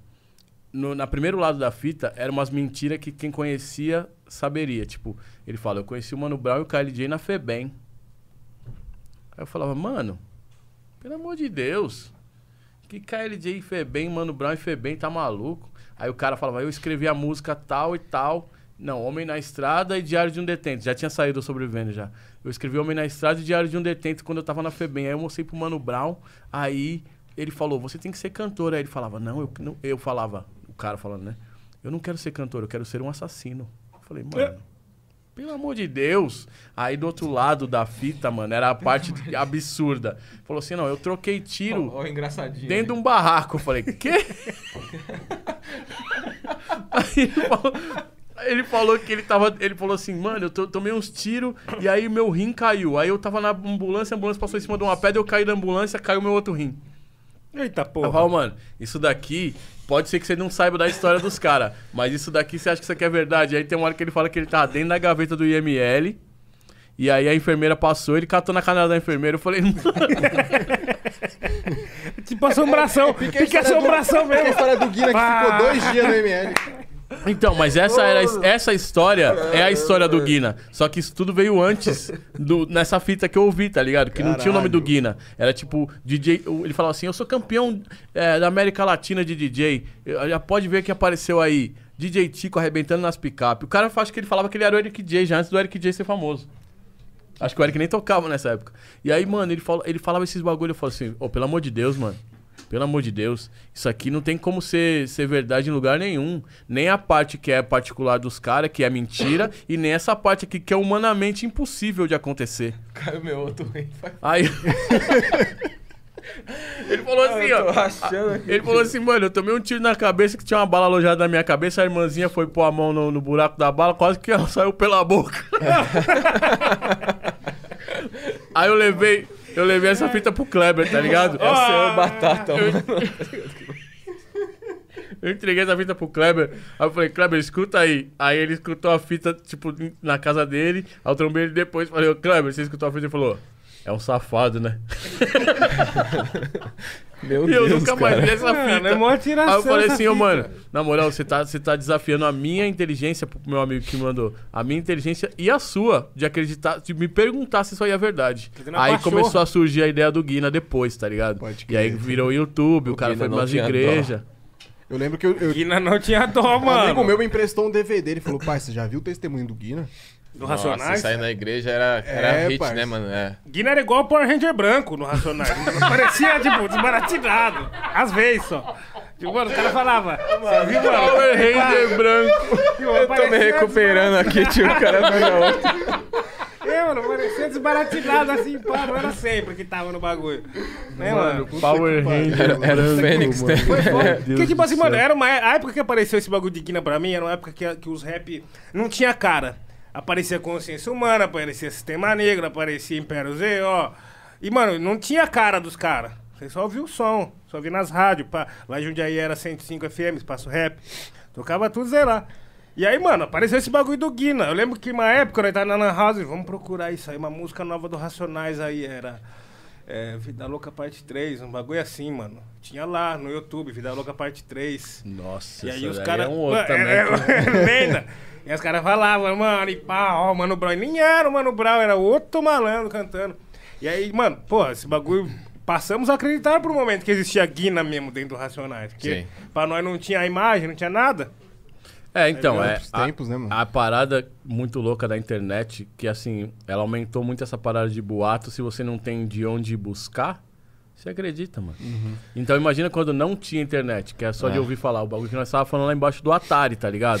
Ah, se você jogar o jogo até tal, tal parte do jogo, aí você entra num bagulho, aí você vai encontrar e você vai assistir o final da Caverna do Dragão. Não tem. O bagulho. Verdade, verdade. É lenda urbana, né? O Guiné virou tipo um bagulho desse aí, mano. Teve Parça, várias e você tava rap. falando de skate nas Olimpíadas. Você tem uma história de skate com chorão, né? Eu tenho a história de skate. Mas com chorão Na que vida. aconteceu a parada ali. Ah, então, é que assim, o Chorão veio do skate. é, ele era skatista amador de freestyle. Inclusive, eu mandei pro Rick Bonadil esses dias um, um vídeo do Chorão andando na, numa igreja do lado de onde é o, o estúdio dele, do Bonadil. E o, o Chorão era de Santos, então ele foi lá especificamente pra andar. E eu andava nessa igreja também de vez em quando, não, não, nunca o encontrei lá. Eu tinha um primo que morava ali do lado, na Casa Verde. Mas eu e Chorão, a gente tem esse background do skate.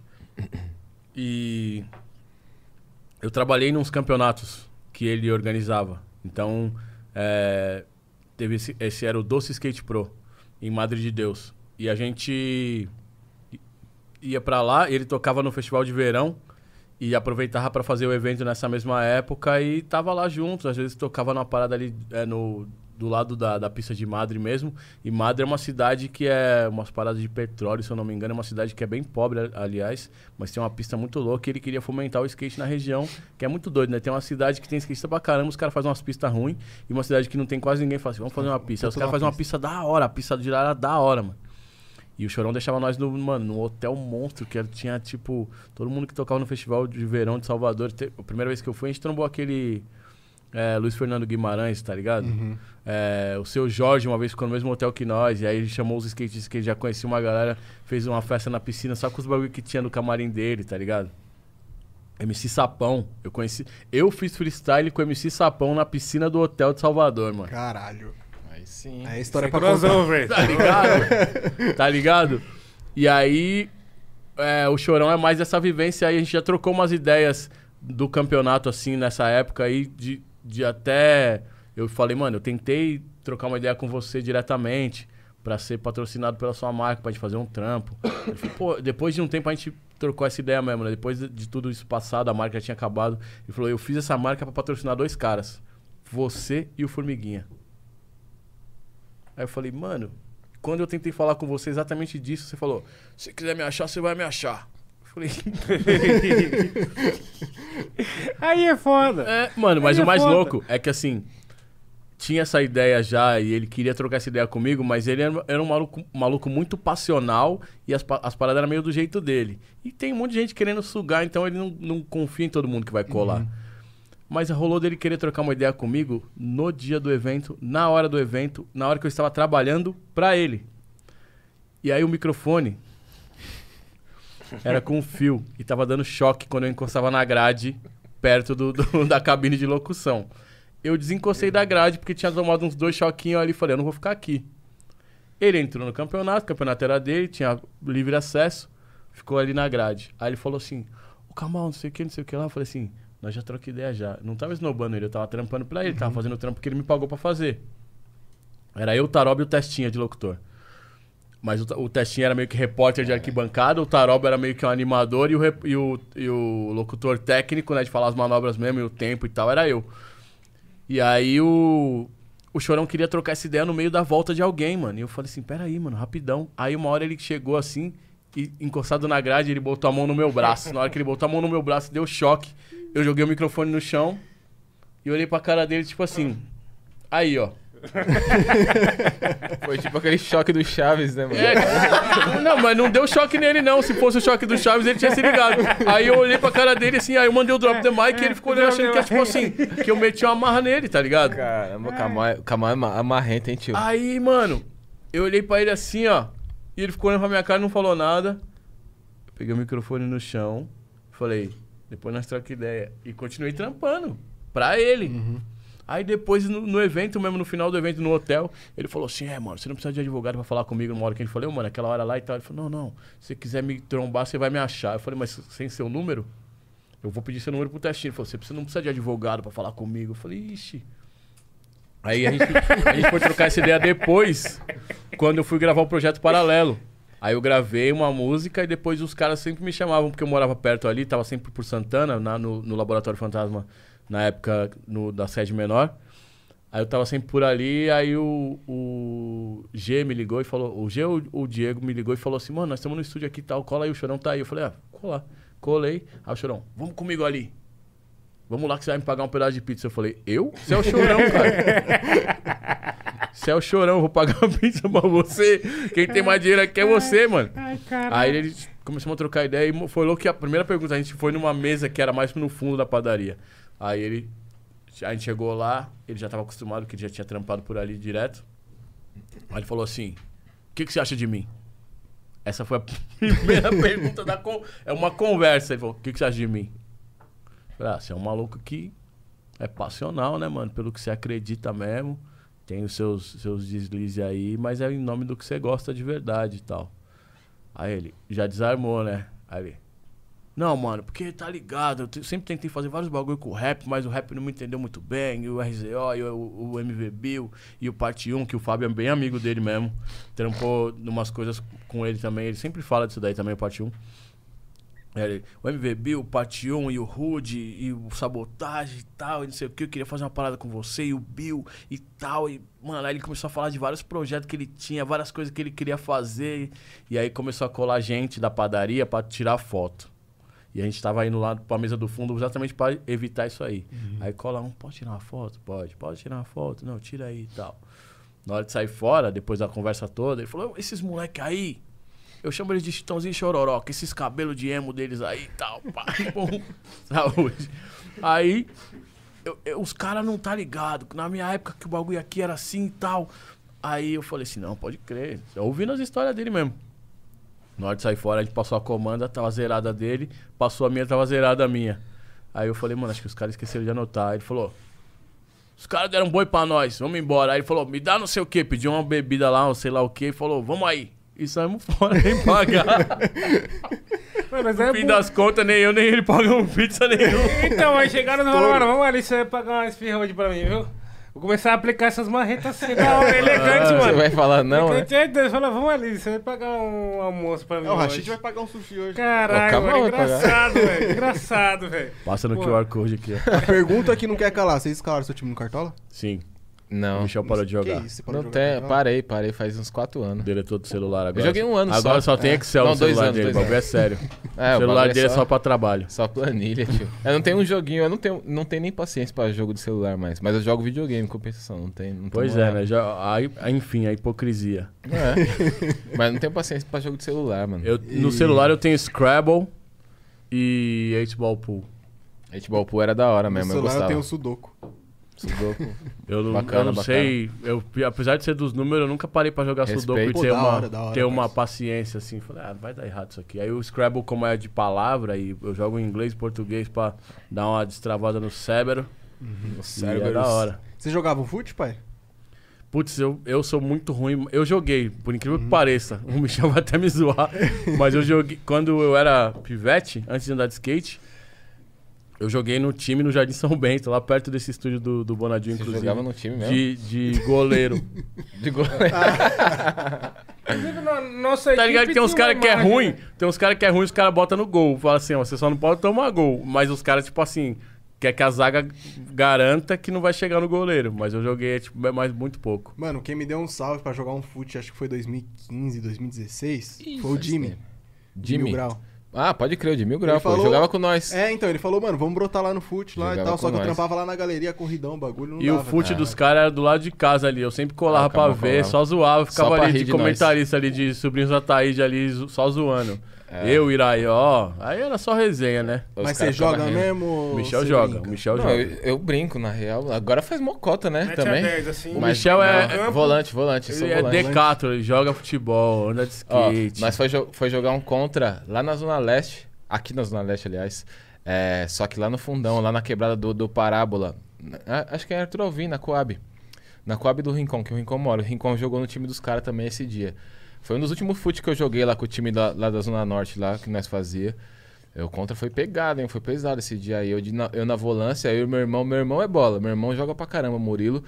É, e ele gostava de jogar de, de segundo volante, saindo ali. E eu fico na marcação. Nós fez uma duplinha da hora esse dia aí. Ah, entrosado já, né? Ah, nós, nós- a gente perdeu esse jogo aí, mas enfim, né? O Mas foi legal. Fez, chegou a fazer teste nos times e tal. É, tipo, é, não, era sério. Eles não eram tão entrosados assim, porque assim, jogava lá, mas o irmão dele na época, ele vinha, ficava um tempo, voltava pra lá pra mim. É. crer. Mas agora, Mas- que ele, agora ele mora comigo e tal. Mas a gente jogou, jogou um bom tempo. O menino que tá com nós aqui, o Lucas, jogava lá com nós, joga bem bola, o Zequinha. Todo bola. mundo que, que trampava com o Rashid, acho que o requisito era jogar, Jogar bola, bola. lá, tá ligado? Ah, não, lá é, nós é futebolista, né, tio? É, eu lembro que Futebol, o, resenha. o Jimmy chegou uma, uma mão lá que ele vendia CD na porta da galeria, né? Sim. Ele chegou uma mão lá, ele todo quebrado. Eu falei, qual foi, Nossa. parceiro? Ah, futebol, né, pai? É. O bagulho pega. Não, sempre tinha um que era meio Joselito, que não era muito da, da convivência, que do nada dava no joelho de um lá, mano. É, mas, mas Mas era teve, da hora. que, teve uma vez que o Thiago deu um, tipo, uma Não, contusão, simulou, É, uma- o, Thiago. cavou uma falta, simulou uma contusão e nunca mais voltou. É, não, foi sério o bagulho, mano. O, cal- o calcanhar dele ficou parecendo uma maçã. assim, ah, é não, que a gente tava acostumado com ele exagerar e pra mim ele tinha falado pra mim que ele tinha. É, não, foi sério o bagulho, tio. Machucou Mano, sério. eu rompi o ligamento do meu joelho esquerdo. Eu sou canhotinha, Nossa, aí é. Aí, Aí parei, moiou, é. Parei. Joelho saudade. parecia uma mano. bola de basquete, parça. Mas eu, eu parei de jogar porque eu senti que tava. Pare- Parece que eu jo- jogava muito, né, com a frase que eu vou dizer, mas é porque o futebol tava atrapalhando meu trabalho, tá ligado? mas não é porque eu jogava muito, mas é que eu tava viciado, fazia muito bem pra mim ir lá e jogar. Eu gosto de correr, tá ligado? Eu gosto, eu gosto de esporte, então eu gostava de jogar. Só que aí eu tava percebendo que eu desmarcava uns bagulho, não, deixava de marcar coisas na terça-feira à noite pra ir jogar bola, Futebol. tá ligado? É, aí eu falei, putz, não, preciso focar mais, porque na real eu tô, Tá ligado tô que construindo, né? Quando o Brau fez aquele show com cadeira de roda foi porque ele torceu, acho que torceu o pé ou sei lá, se machucou jogando futebol, né? É, mesmo? Foi o que eu ouvi falar também. Aí é lenda tipo Guina. Mas Ó. é. Eu tinha ouvido falar isso Os caras falam que o Ed Rock também joga. E, O e- Jock joga. e jogava assim também, de volante. Ele é. o Dexter general. joga, né, mano? E o Dexter Dexter aparece. no-. Mano, todos esses amistosos de fim de ano dos caras bala mesmo, o Dexter tá, Tá mano. lá. Ele né? joga bem, mano. Teve um ano que eu vi ele postando até as estatísticas dele no final Caralho. do ano. Não sei quantos gols, um bagulho assim. Ele leva a sério o Eu bagulho. jogava de lateral esquerdo, mano. Aí, ó. Lateral é da hora Meu também, pai, mano. mano, meu pai jogou mesmo, mas ele chegou a jogar na Argentina, tá Que ligado? louco, Só que que, louco. não, não virou, tá ligado? Pode crer. E ele também era lateral esquerdo. O Que meu irmão, ele tem ódio porque ele não é canho- canhota, tá ligado? Ah, Como mano. que era seu nome artístico, assim, nessa época, assim, do futebol? O cara chamava de Dido, tá ligado? Dido? Dido? É, porque eu. Mano, é Ian. É, é que é Rodrigo, tá ligado? E, Rodrigo, Rodido e ficou Dido, tá ligado? Entendeu? Entendeu? Da hora. A lateralzinha é da hora, eu gostava também. Quando eu tava mais no pique assim, corria pra caramba. Só, só corria também. Mano, né? hoje em dia eu não consigo nem andar. O meu irmão joga bola demais, Nossa. mano. Meu É irmão, mesmo? meu irmão, Irmão eu acho que é bom. todos os esportes que tem bola, meu irmão joga bem. Vôlei, basquete, futebol, bote, sinuca, golfe, tênis, ping-pong. Sabe, quem- sabe quem joga demais? Irmão do DJ Niak. DJ Niak, inclusive, joga muito. O irmão dele. O irmão nossa, do meio, o. Caramba, Felipe. O, o irmão dele é o bagulho seguinte: o irmão dele carrega o time, sem dó. Caralho. Sem dó, assim. Tipo, pode, o time pode ter os caras melhor da quadra, e o irmão dele ainda carrega o time. O irmão dele é muito bom, mano. Sério. Mas da hora Meu, meu, saber. meu É, o irmão irmão joga dele- mó bola, só que ele é O irmão dele tá no meu clipe, no, no, no Tempo de Irá. É. É, o irmão- É, esse irmão é é. o que dá o. Como é que chama? O chapéu mexicano lá. É, carretilha. É. Ah, mano. Da hora saber, daí tem porque nós, vai quer fazer um, Fazer um jogo de É. futebol. Aliás, do- ali do é toda a do família do rap. DJ Niak, né? É o, o irmão mais novo, o irmão do meio e o pai do Niak no clipe. É verdade, né? Da Mano, hora. nós temos um plano de fazer, tipo, futebol dos rappers, tá ligado? Pode Fazer crer. um bagulho, tipo rock go, né? Mas tem que ter uma pré-temporada. Faço questão que não me chame, velho. Depois da. Vem pra ir lá mular. narrador, narrador. narrador, já, falaram essa já. Mas tem que fazer a pré-temporada depois da pandemia pra todo mundo É. voltar à forma. Aí beleza, aí vamos. Aí vamos levar a sério o barato. Daqui a pouco eles vão ter E que vocês entrar iam na... pra estádio ver jogo, pá? Eu comecei a ir mais com o Michel, inclusive, mano. Que a gente arrumou um, um canal lá no, no- na arena. Na arena, é. Mas... Nossa parceira Yuli, inclusive, salve Yuli. Salve, Beijão. Yuri, Zona Leste. É, ela faz aniversário de 1 de março. Ó, aí, ó. E Satisfa. quando eu era pequeno, meu pai me levou num jogo no na Rua Javari. Juventus e Corinthians.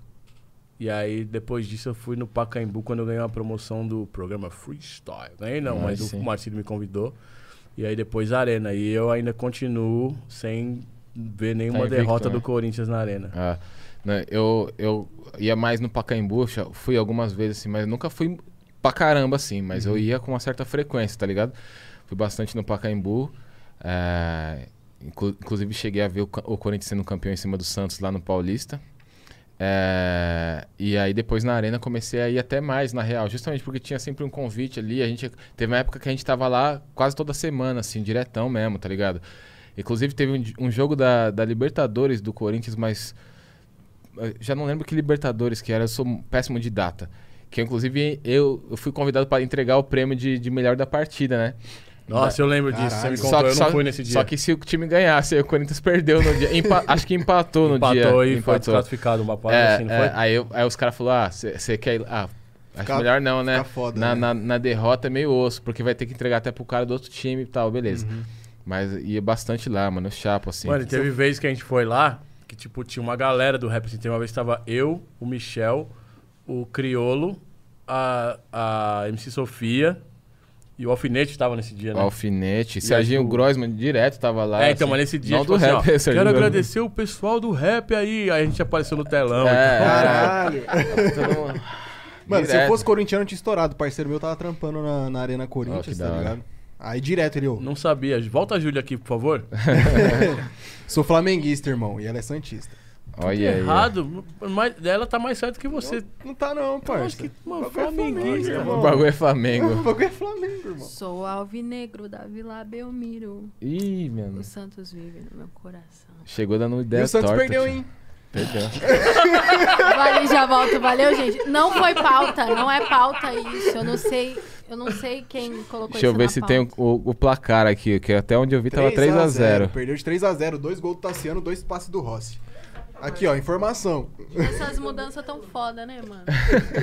É a pandemia. Pandemia, pandemia. Mas uma parada que, que rolou de bem louco, assim, uma vez. Eu, a maioria das vezes que eu fui no, na arena, eu fui com o Michel, porque na primeira vez que eu fui, é, ele recebeu lá o convite, ele olhou pra minha cara e falou assim: Quer ir no jogo? Falei, vamos aí. E aí foi, tá ligado? Então toda vez eu falo assim, Michel, aí você vai no jogo? Me dá um salve, me dá um salve, me dá um salve. E aí ele falou, mano, a mina começou a, a ficar parceira também. Aí ela falou assim, ó, quando você quiser vir, você me dá um salve. Aí ele falou, pode, pode falar direto com ela lá. Eu falei, beleza. Aí um dia foi eu, meu irmão e meu pai. E foi. Foi a primeira vez que eu fui sem, sem o Michel. E a primeira vez do meu irmão e do meu pai na arena. E meu pai me fez ser corintiano, meu avô era corintiano, tá ligado? Louco isso. O meu pai sempre fala que quando o Corinthians ganhou o título de 77, ele me jogou pra cima e tal, e foi em cima da Ponte Preta. E aí, depois que o Corinthians ganhou um título em cima da Ponte Preta recente aí, eu falei, ah, agora você não me aguenta, né, pai? Melhor não, né? E O meu avô torce pra Juve e meu pai flamenguista roxo. nesse dia, foi em Corinthians e Palmeiras. Eu che... A gente chegou na parte do estacionamento, que é por onde a gente entra, tava tocando Pretinha. E aí eu fiquei ouvindo assim, do nada eu ouvi minha voz e falei, eita, é eu. E aí É meu, eu. irmão, meu irmão já olhou assim, tipo. E aí na hora que a gente chegou lá em cima, tava no aquecimento. Tava tocando Hora do Show no aquecimento dos jogadores. Caralho. Meu pai e meu irmão ouvindo minha música no estádio do Corinthians, imagina. Aí era Corinthians e Palmeiras, o Corinthians ganhou do Palmeiras. E aí meu pai, tipo, a gente ficou lá até o final, assim, do jogo, tá ligado? Aí meu pai olhando e tal, a gente tirando umas fotos. Aí veio um mano, e a gente, a gente já meio traumatizado de rua. Aí o mano veio dar um salve, a gente falou, ih, mano, vai mandar nós sair fora.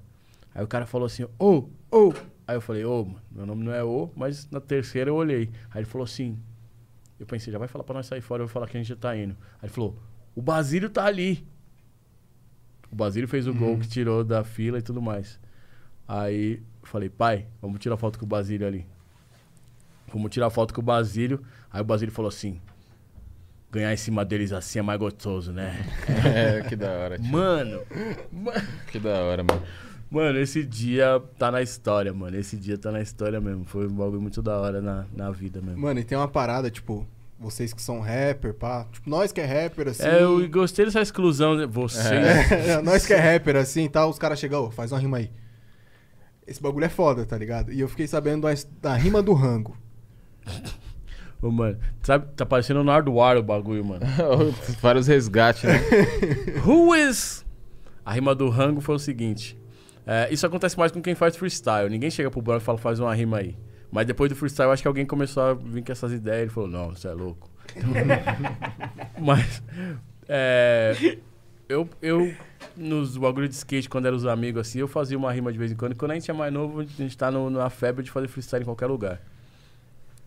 Só que eu tava lá trampando e já tinha uma caminhada no rap já, tinha uns, uns quatro anos mais ou menos.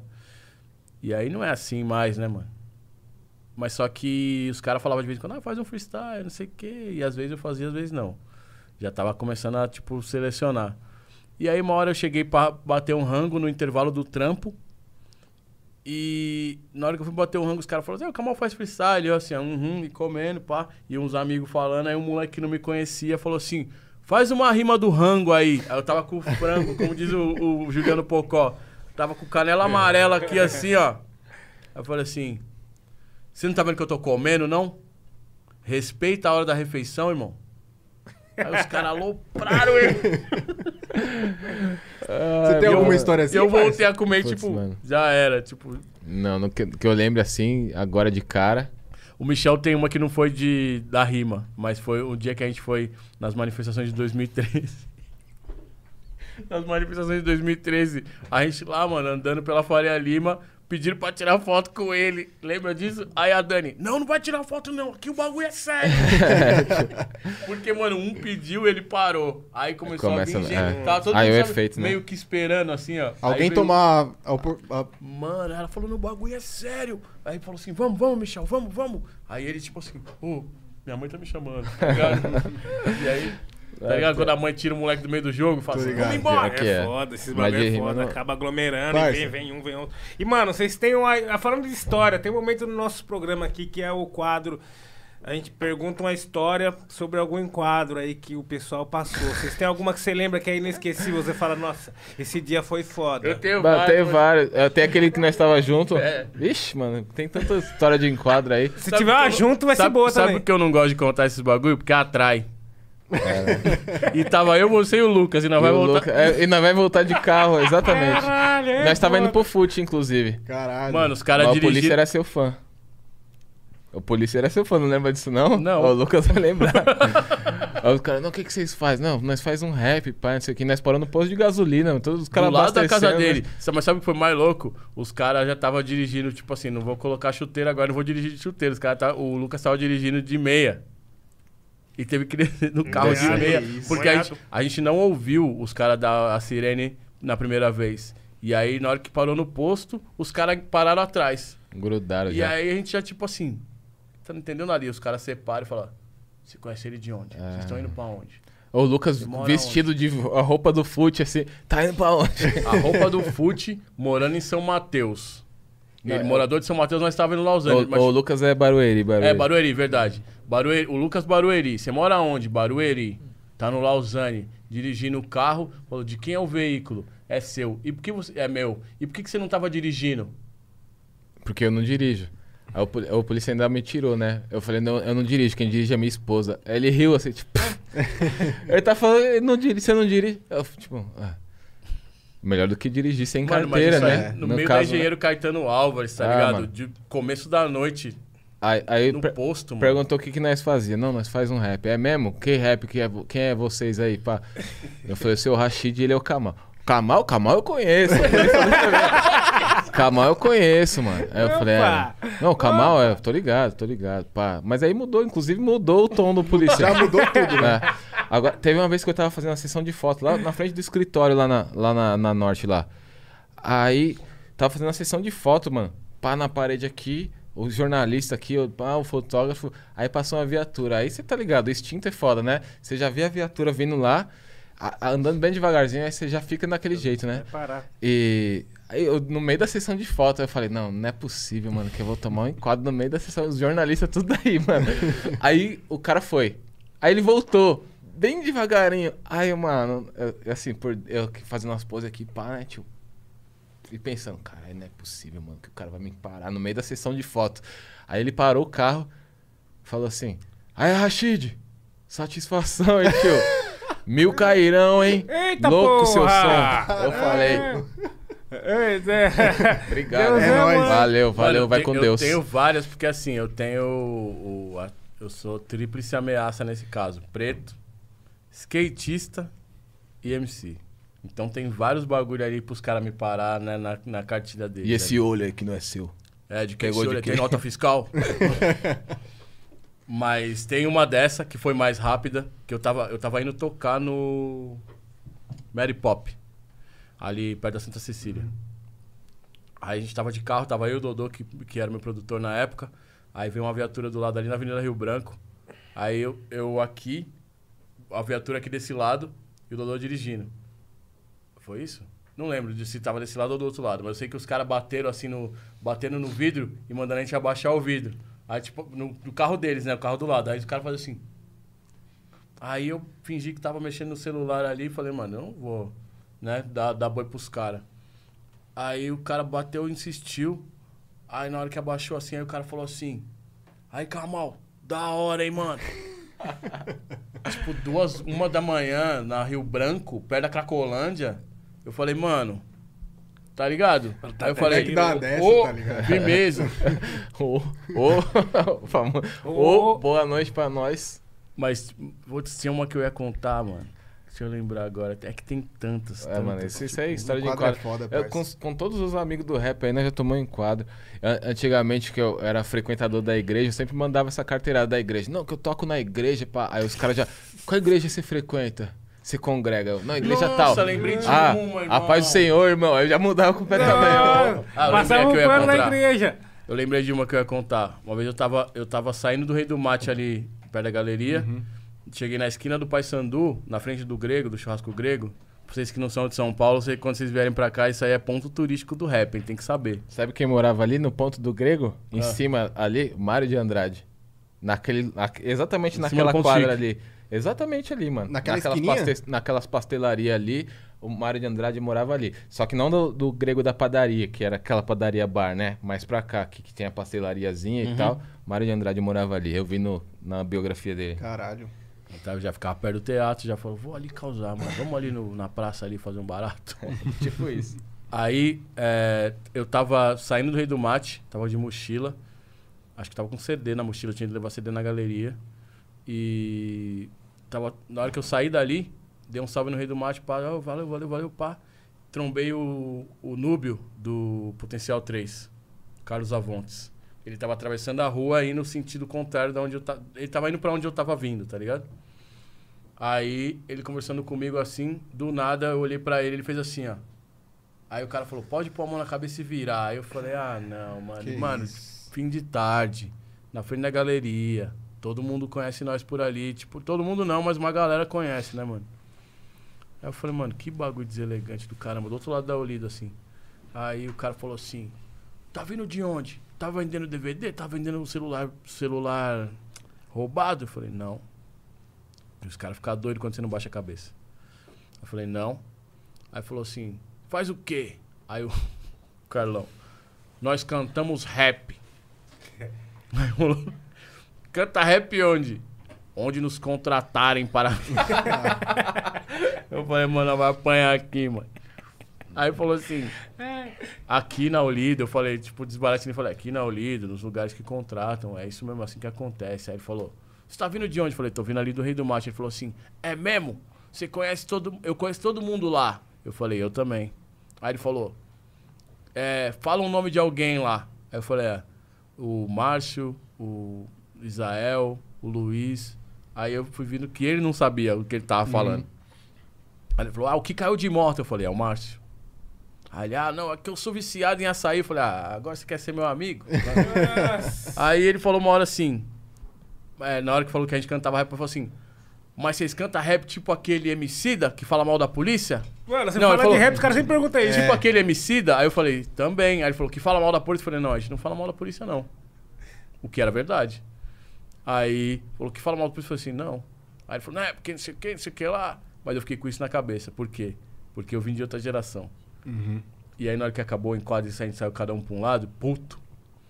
Aí eu mandei mensagem pro Leandro e falei, Leandro, você acabou de subir de cargo. Porque antes os caras perguntavam se nós era tipo racionais, que falavam mal da polícia. Aí agora é tipo remicida. Tipo homicida. Mano, é real. Tomou em quadro e falou pros caras, ô, mano, você trabalha com o quê? Trabalha com rap. Então, mas qual que é esse rap seu aí? É igual aquele lá que xinga a polícia?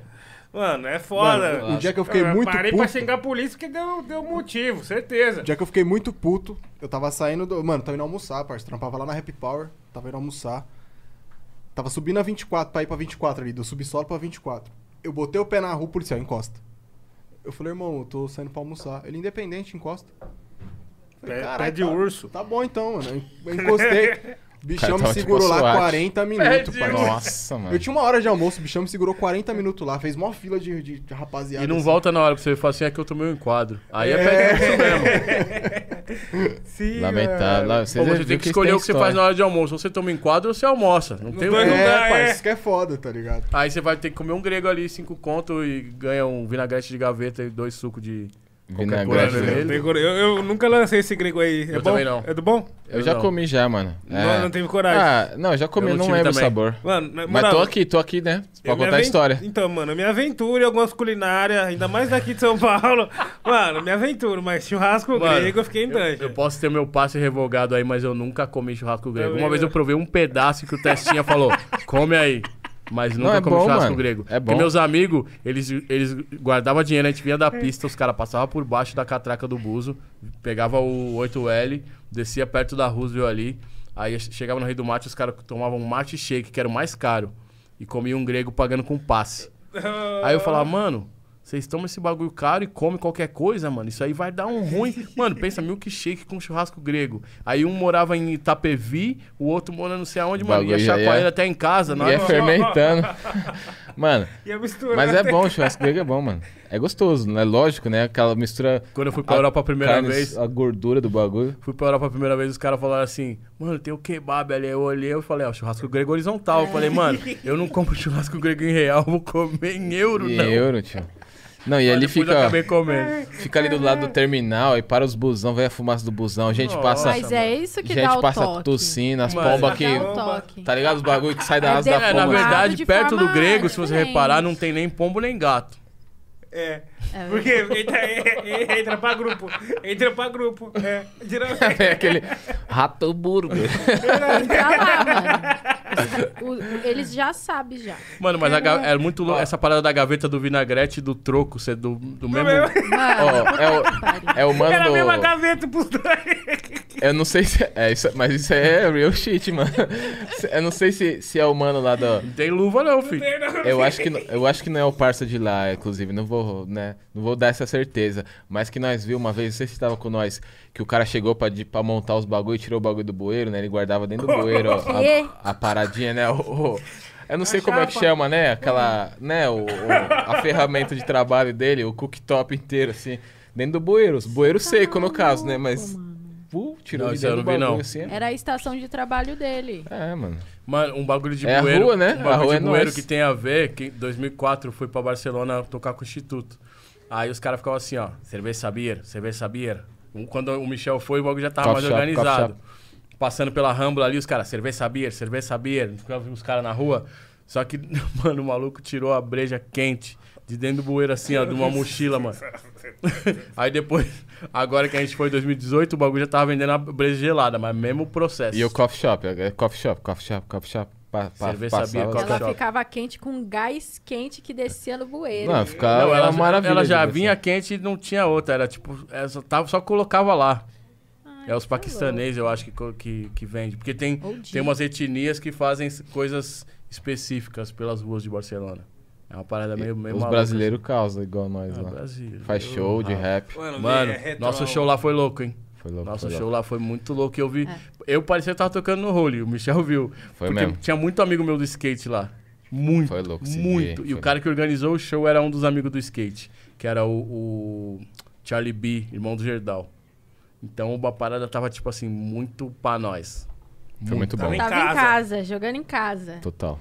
Eu tava jogando em casa a ponto dos caras pedir marreta pra entrar no show. Lá, lá. Lá. Quando você euro. tá em Barcelona, Nossa. os caras ah, pedem VIP, mano. De Aí você vê que você tá em, Você subiu, acabou de já subir de nível também. Subiu de cargo. Você já tá em Barcelona, né, meu parceiro? Ainda tem gente disputando lá pra entrar Mas no foi show. louco. E aí no E Michel, mano? o Michel, a Dani, a Drica e o Fiote viram o show do, da Beyoncé lá e do Jay-Z em Barcelona. Foi louco também esse E dia eu, aí. eu, eu vi no Stade de France no dia que a França ganhou a Copa. Logo depois que acabou o jogo. Aí tem o show deles. O Jay-Z tocou. Eu vi Niggas in Paris in Paris. Nossa. Nossa, isso é louco. O Jay-Z com a camisa da seleção da França. O jogo passou no telão. Você é louco, tio. Esse dia deve louco, ter sido é. lendário. O máximo foi. Eu vi Niggas in Paris no Paris, lá na casa do DJ lá. mas, foi estive, no Paris 6, foi no Paris. mas estive em Paris também, mas não, não, não, cheguei- não tive esse prazer. É, ele foi pra Paris Você foi um antes de negro em mim. Paris. Pelo No menos. Party. Não, o Michel gravou clipe em Paris, né? Gravei Igual o lá no. Louvre. No Louvre. É, tem essa Muito vivência louco, ainda, muito louco, né? Muito louco. Ó, anoiteceu 11h15 da noite esse dia. Nós tava esperando anoitecer pra ir Sério? embora. É, na Europa, na Europa verão. anoitece mais, mais tarde, dependendo da estação. Nós esperando anoitecer pra sair fora. Chegamos tipo 6 da tarde num Eu bagulho. tenho 6 da muita noite. no vontade de ir pra lá, principalmente pra o que e tal, pra conhecer mais a cena do grime, tá ligado? Louco. Tipo, ter essas vivências assim. Eu assisti, tipo, Top Boy, não sei se Top vocês Boy é viram. demais. Eu, demais. eu ouvi falar, mas eu não assisti. É muito muito, bom. da Mas eu já hora, fui pra. Londres algumas vezes e eu gosto muito de lá. E a cultura de lá é mais parecida com a nossa do que a do- dos Estados Unidos. A Depende. cultura ameri- americana em questão de, tipo assim, os caras curtem futebol como Ah, tipo, sim, nesse caso, sim. assim. Essa, essa questão do, do grime também ser criminalizado e tem os bairros lá que são criminalizados, assim como acontece com o funk e tal. Eu Pode acho crer. que tem, tem essa... Eu vejo essa semelhança, tá ligado? É, então, mas nos Estados Unidos o rap é tão grande que tem essa parte também. Tipo, eu fui num evento lá que tinha os nomes mais monstros e o bagulho tava vazio. É. Nossa, que louco. Eu vi um show do Kevin Brown que tinha umas 15 pessoas. Eu acho que. E é muito. Ele tava tocando atrás de uma pilastra, assim, com a MPC. E os caras parou o som porque tava, tra- É, tava mas é que no acabar. caso, nesse dia aí foi, foi em Austin. Foi no South by Southwest. Então, porque lá tinha muita coisa acontecendo ao mesmo tempo. Exato. No show que eu fui, tava o Large Professor, o, o Large Professor, o Diamond D, que pra quem é do rap dos anos 90 é tipo é, é referência total. Master Ace. O Master Ace e o Marco Polo tinham acabado de lançar um disco, Louco. aquele Brooklyn É Story. É, quem mais que tava? O Evil D, do Black Moon. E eles estavam fazendo um evento beneficente. E, mano, tinha quase ninguém no bagulho. Ah, e o Static Selecta tava sentado na plateia, assim, assistindo o bagulho. Louco. E o John Robinson colou pra me trombar, porque eu tinha dado um salve nele que eu ia colar. O John Robinson do Signs of Life, não é todo mundo que, que tá mais ligado nesse aí, que esse aí é mais da cena dos 2000 ali, mais mocado. E ele vai estar no meu disco, só pra avisar. E... Ah, E o Fairmont colou nesse dia. E ele, mano, esse, esse dia foi louco. Porque o Fairmont, tipo, deu carona pra nós pro metrô, mano. Ele falou assim: não repara no meu carro, não, que é um carro meio simples, tá meio bagunçado. Aí, tipo assim, tinha duas blusas no banco e era um Mustang. Ah, para. Que, Que isso? jeito. tá suave, né? Só de estar com ele ali, de, não precisa mais de nada. Podia estar de bike. A Trocando pé. várias ideias. Ele, esse disco que ele patinete. lançou agora, é An Excellent Day for an Exorcism, ele me contou a, a história desse disco em 2018. Toda a caminhada que ele ia fazer nesse disco aí. E é, exatamente, exatamente não, porque acho que ele não tinha pensado na parte da banda. mas Não sei se ele já estava organizando isso que fez com o Marcos Machado e o Daru Jones. Ele me contou isso nesse dia. E aí ele falou assim: se eu soubesse que vocês vinham, eu tinha armado pra nós fazer alguma. Vixe. Mas eu fui tão de surpresa que ninguém sabia Ficou que eu- que eu fui aquele lá. si, né? E sim. Não, É. vai rolar ainda, porque eu mandei uma parada de um, de um beat de um cara pra ele hoje. Vai rolar essa parada em algum momento. Amém. Hoje, inclusive. Amém. Hoje. É, o cara é assim, né, tio? É, Em primeira mão, Em quente. primeira mão, vocês Não, mas a parada, essa parada Sabe- que eu sabe mandei que eu fiz não é pra mim, não foi pra mim. Sabe o que eu fiz? Eu comi pastel. O cara tava falando com o Queria. Fairmont ali. Não, tá eu não falei com o Fer hoje, eu falei com o Boogie Blind. Saudade de um pastel. Eu comi hein, pastel, mano? mas não fui na feira, viu? Eu também queria. Não fui na feira, né? Eu tá pedi, eu pedi, é, eu pedi. Não dava pra. Não aglomerei, não fui tão É. irresponsável assim. Mano, eu viu? tenho a maior sorte que minha vizinha faz pastel, mano. Estouro. Aí Estouro é no da hora. Aí às vezes eu tô chegando em casa, sobe aquele cheiro de óleo, Hum. sabe? Aí eu, hum, pastelzinho faço de também. É, mas isso aí é uma vez que fica legal, né? Porque se você sentir o cheiro de óleo toda hora também. É, dá toda um- hora dá não um- dá. Minha É. mãe, quando ela veio pra São Paulo, ela adorava chocolate. Foi trabalhar numa fábrica. Porque querendo- Oh. Queria ver chocolate por uns 15 anos. Nossa, é Exatamente. embaçado. Eu sempre pensei aí, mano, imagina se trampar na padaria, num mercado, num bagulho assim. É isso, Pá, todo mundo acha que, tipo assim, vai ser a melhor coisa, mano. Até que você tá lá. Daí você não aguenta mais ouvir falar de pizza, não quer saber mais de salgado. Porém, eu ainda gosto. Pode. Pode mandar. Manda aí. Como eu ainda não Patrocínio. Como trabalho. eu não trabalho, não tem problema nenhum. É, no meu caso, que eu trabalho tudo. com rap, eu não enjoo de rap também, não. É. É, entendeu? Exato. Por Tem uns rap enjoantes e tem uns rap enjoados. Mano, Punchlines. tem uns que dá enjoo. Então, é o enjoante. Gente, muito obrigado. Estamos aí hoje. Chegando ao fim, né? Minha companheira Júlia. Sim, infelizmente. Infelizmente, chegando ao fim do nosso quinto episódio com o Rashid e Kamal. Senhores, muito obrigado. Deem aí suas considerações finais aí. mais um superchat, o último. Ah, Verdade? tem um. Quer, quer ler aqui? Aqui, ó. Chegou na surpresa. Andresa Funchal, 27,90. Caralho, todo mundo muda picado, né? É, o bagulho é. Então, eu acho que é uma tabela tabelado, mesmo do é dólar. Eles. Ian, sempre te falei que você era gêmeo do Rashid. Kamal e Rashid, amo vocês. Vocês praticamente me criaram. Beijo Que pro Boutique Bar. Não põe a Uma culpa em mim, VTube. não. Por exemplo, a VTube. Que? Satisfação, Por exemplo. satisfação. Vocês são parecidos? que isso? Cola lá, Ian.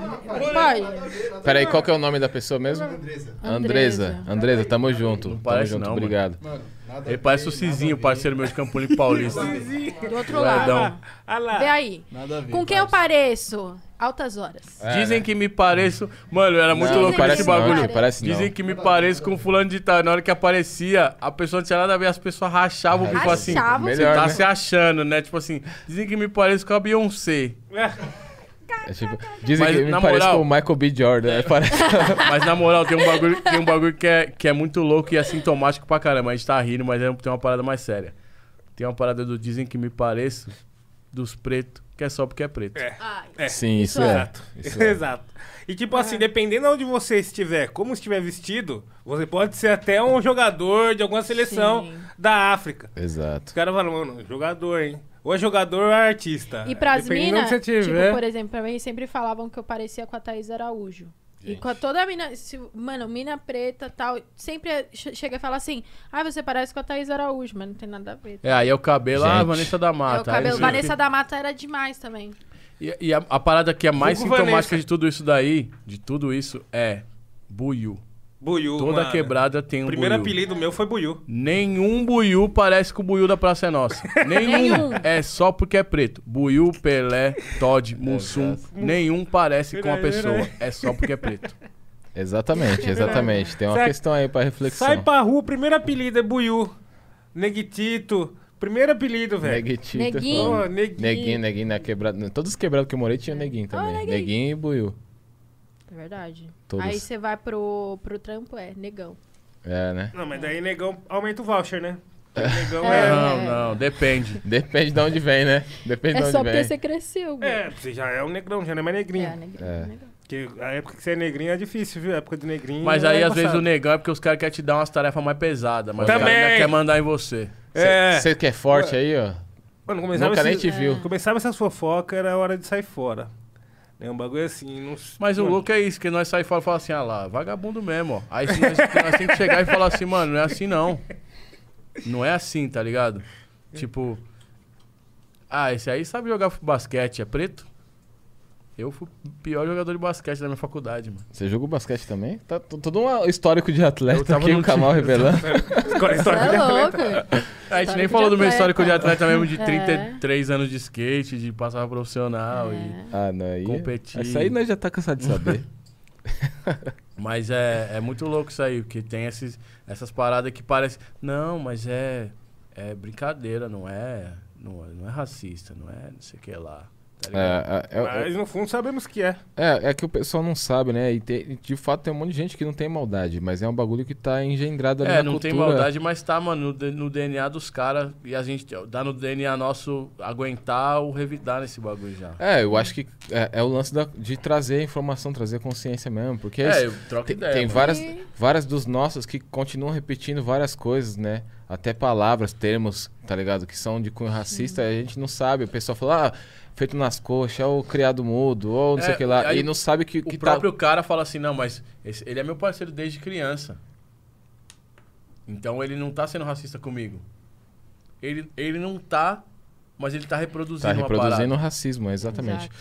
E, É. tipo assim, aqui é pior você ser chamado de racista do que você sofrer racismo pros os brancos, né? Tipo assim, do que falar assim. Pra eles é, é pior eles, é, eles serem chamados de racista do que eles reconhecerem que O aquilo racismo. foi o É, racismo. tem, né? tem aquela pesquisa, né, que acho que Ah, tem mesmo. é quase um- 90% da população Exato. admite que existe racismo no Brasil, E tipo, 2%. é, admite ser racista. A conta não bate, né? Tá não ligado? são esses os dados, aí vocês também. É, é, pesquisem melhor esse- E, os o, mais, dados e o reais. mais louco é tipo assim, quando a gente resiste e se exalta, se exalta, não discrimina ninguém, a gente tá se exaltando, tipo, não de se exaltar, de, de se alterar, mas de tipo de, de dar um big up pra, pra nós mesmos, a gente tá segregando, como se a gente estivesse segregando. E aí você vê, white power é segregacionista, black power é resistência. Uma coisa não tem nada a ver com a outra, mas as- aí fala assim: "Ah, não, mas vocês são, vocês são os mais racistas É, quando fazem isso". hum, enfim, né? E a Mas- gente ainda tem que lidar com isso. Mas é, é um bagulho de ignorância, né, mano? É um bagulho de ignorância pra caramba, assim. E, e Já tem uma. a nuvem preta pra cima do bagulho, nós tava tipo rindo do nada. E aí, é, é o negacionismo, inclusive, nesse, nesse aspecto aí, né? Porque, mano, a gente tá aqui tentando mostrar. Irmão, esse bagulho que você tá falando, você tá ajudando a perpetuar o racismo, cara. Para de falar isso. Ah, mas é mimimi, mas... Mano, para, cara. Apenas parem, É, mano, mano. Porque isso aqui tá ferindo as pessoas há, há vários séculos, entendeu? E o, o bagulho, vários, várias das, das palavras, várias das coisas que as pessoas falam no dia a dia, inclusive, é, várias das coisas aí que estão arraigadas na nossa cultura são coisas que feriram pessoas profundamente, fisicamente, em um momento e hoje se passaram, passaram a ser tipo, é, passaram a ser violência verbal. E a- só que as pessoas não têm essa noção. E é um negacionismo, mano, porque você tá aqui mostrando, irmão. Presta atenção, cara, presta atenção. Aí acontece um bagulho, que nem o vídeo do, do enquadro do irmão que tá circulando agora nas redes sociais, do irmão que tava de da bike. A quantidade de gente falando que tá certo, os polícia tá certo, por que, que não levantou a mão e não sei o quê. E sabe o que, que é o foda? Porque assim, a gente tá num momento que o absurdo tá normalizado do, do, do- de um nível tamanho que, tipo, o fato do cara não ter levantado a mão. Presta atenção nisso. O fato do cara não ter levantado a mão no primeiro momento quer dizer que pra você isso legitima toda aquela ignorância, O aquela. fato dele ter questionado o porquê. É, a- a- a- justifica tudo aquilo ali que o policial fez, tudo aquilo, inclusive algemar ele, a gente não sabe o que aconteceu E- no e final, com certeza, deve ter. Com certeza a desculpa vem tipo assim, ah, mas o policial também era preto. Ah, É, isso várias- é. O, o que, o que tem é várias pessoas sentem vários, vários pretos no- nos comentários que falam, mano, mas tá certo, os policiais não sei o que. Cara, não tá certo. Não tá certo. Em nenhuma instância isso tá certo. A- se tá certo, era pra ter resolvido alguma coisa. A polícia age dessa forma estúpida e violenta há quanto tempo, cara? E não resolveu nada até hoje. Ou seja, tá errado. O que a gente tá fazendo é persistindo numa burrice tamanha que só tem matado gente. A polícia do Brasil é das que mais mata e das que mais morre. Ou seja, não dá certo pra população, não dá certo pra polícia, cara. O bagulho tá Exato. errado. Não tem que ser repensado. A conta não fecha nem na corporação E nem na na moral, sociedade. e na moral, um bagulho que, tipo, até o Elião falar, pouca gente tinha citado, mano. Os caras vêm do mesmo lugar que nós. Vários, vários, O vários. Elião falou, só tem vaga pra trampar na polícia militar. Só que na É. hora que botou o, o- a roupa de cor diferente, mudou o pensamento. Na hora que entrou num lugar que lavou a mente, mudou o pensamento. Exatamente. Ou até antes, tipo assim, o cara que, que sofria na quebrada falou assim, agora eles vão ver. E aí. É, a gente tá vendo, e hoje a gente tá também vendo essas ideias através de, de soldados ali da polícia que estão indo em podcast falar e tal, e pai pum, e mostrando um- um- uma parada que a gente ouve e fala, mano, é absurdo ter chegado a esse ponto, tá ligado? Tipo, mano, nunca que você vai, um cara preto deve falar tais palavras, tá ligado? Porque a, história, a nossa história é bem, bem mais extensa. Mas é isso, tipo assim, É, mano, então, mas se bota um desse pra falar, fala assim, aí, tá vendo? É vocês. A maioria tá errado. É. Esse cara que tá certo. Entendeu? Esse cara que tá a nosso favor que tá certo. E é uns caras que não representam nós e tá ali falando por É, nós. Tá Exata- exatamente. É o ca- Mas é o caso do Big Brother que nós estava falando. Porque a pessoa ela só quer alguém para chancelar a opinião dela sobre aquele assunto. Ela não quer ter um pensar. Ela não quer. Sim. Peraí, vamos discutir, vamos dialogar, vamos tentar chegar a uma conclusão. Não, eu só quero alguém que me dê um carimbo de que meu pensamento tá certo. Tá vendo? Tudo que precisava era desse cara que é preto também e tá falando ao contrário de vocês. Tá é, vendo? porque as pessoas já levantam nessas ideias. Falam, olha, é isso mesmo. Mas, Ó, mas sabe o que essas pessoas não pensam? Ok, todo esse movimento que acontece no Brasil e no mundo há tanto tempo de resistência, desde os- da luta ah, do- dos abolicionistas, desde antes disso, todos milhões, quantos cidadãos pretos não estão nessa luta há tanto tempo? Todos eles estão errados. Você joga a opinião de tudo, tudo e todos os fatos, todas as pesquisas você joga no lixo porque uma pessoa que você viu em algum lugar lá tá justificando uma opinião parecida com a sua. É, isso. Tem um Tá estudo ligado? sobre Uma pessoa isso, treinada é. por você e pelos seus pra falar exatamente aquilo às vezes. Exato, exato, fio. Tem um estudo sobre isso, eles, eles têm um nome técnico pra isso, eu esqueci agora, mas é esse lance que a as pessoas elas querem estar sempre certas. Então ele não tem um momento que não há mais diálogo. A pessoa só tá conversando pra você ouvir o que ela tem a dizer, mas quando Exato. você tem a dizer, ela não tá ouvindo.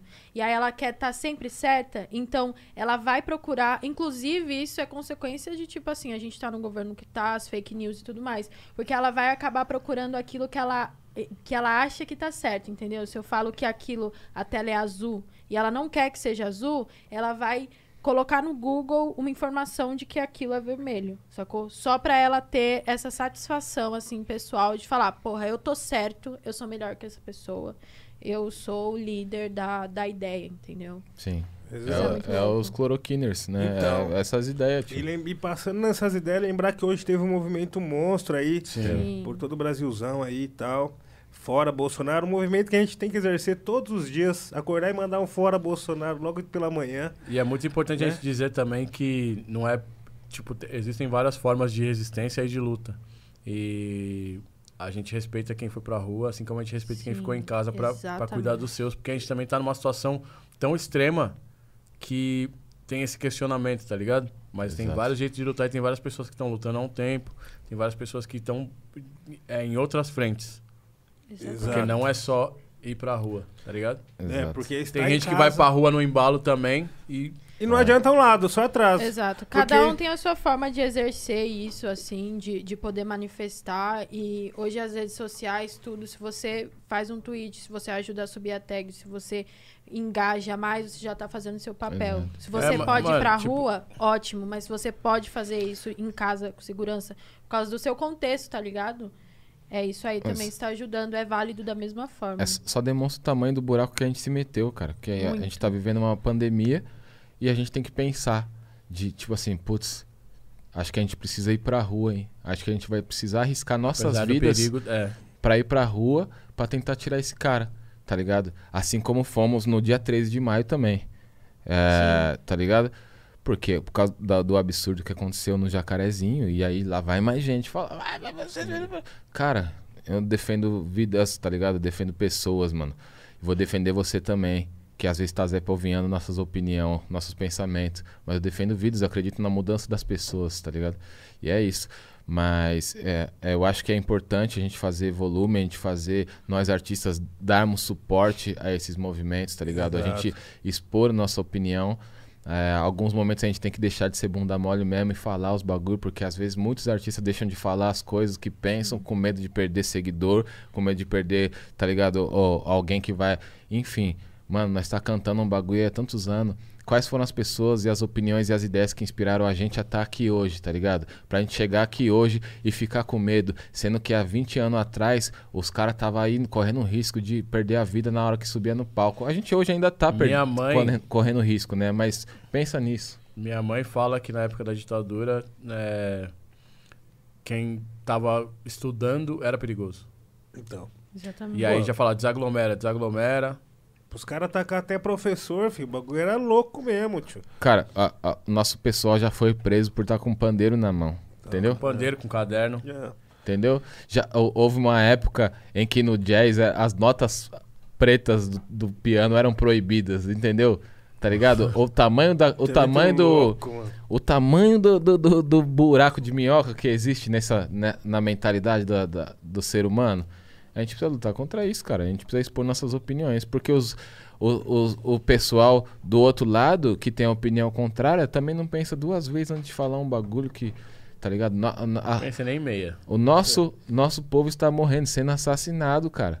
Sendo assassinado. Eu não aplaudindo- vou. Aplaudindo isso, né? Eu mano? não vou ter medo, eu não posso ter medo de fazer um tweet, tá ligado? Eu não posso ter medo de falar um bagulho na entrevista, porque as pessoas, as pessoas que me sustentam, posso dizer assim, que consomem minha arte ou a sua arte, ou que, tá ligado? Que fazem o nosso movimento girar e que não necessariamente consomem só que pagam ingresso, que não sei o que lá, pessoas que nos inspiram, pessoas que são a base disso tudo que a gente É, a sustentação é de alicerce também. né? as pessoas estão morrendo, cara. Como que eu vou ter medo de dar a minha opinião, entendeu?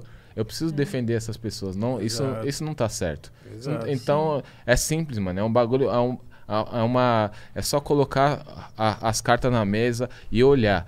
Olhar com o coração e a mente aberta, entendeu? Não é possível, mano. Se você não consegue entender um barato desse, a sua humanidade já foi pelo ralo faz tempo.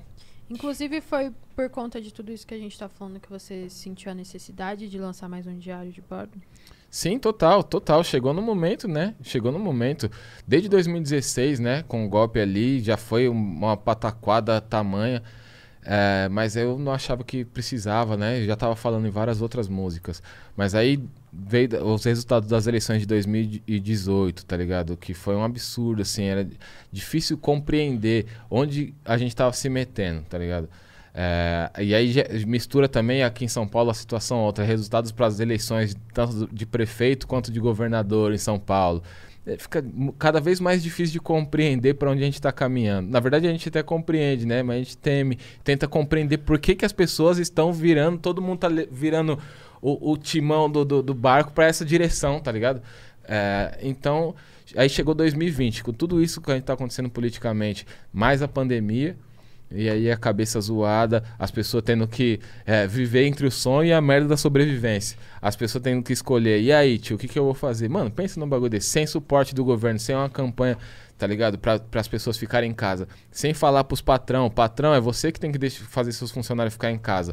Não é você falar pro trabalhador diretamente. Porque o trabalhador tem medo de perder o trampo dele. Aí você fala, fica em casa. Aí o patrão tá do outro lado fazendo passeata dentro do carro importado dele, buzinando pro trabalhador voltar pro escritório ou para onde quer que seja, entendeu? Porque se quebrar, vai quebrar todo mundo e aí a culpa é do funcionário. Exato. É, é, exatamente. Tá ligado? E aí chegou num ponto que mistura tudo isso, cara. Vem a, vem a, pandemia ainda e, tipo, toda essa crise humanitária que a gente tá vendo.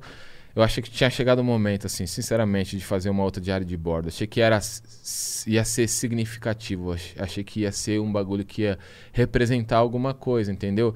É, até porque a gente já tentou fazer várias coisas para se curar disso que tá rolando, tá ligado? Acho que teve um período que os discos de rap estavam indo para outra direção porque a gente tava um pouco cansado, mano. A gente tem aquele período ali que 2019, por exemplo, que a gente teve Amarelo, teve disco da Drica, teve disco do Rincon, teve comecei a lançar é, o, o Tão Real, teve disco do Black Alien, teve vários discos que estavam um pouco fugindo dessa temática super política, assim, tipo assim... Vamos... Era um processo de cura. Exato. Total. vamos trazer uma outra narrativa, tá ligado? Não vamos deixar só os caras comandar a nossa agenda, tá ligado?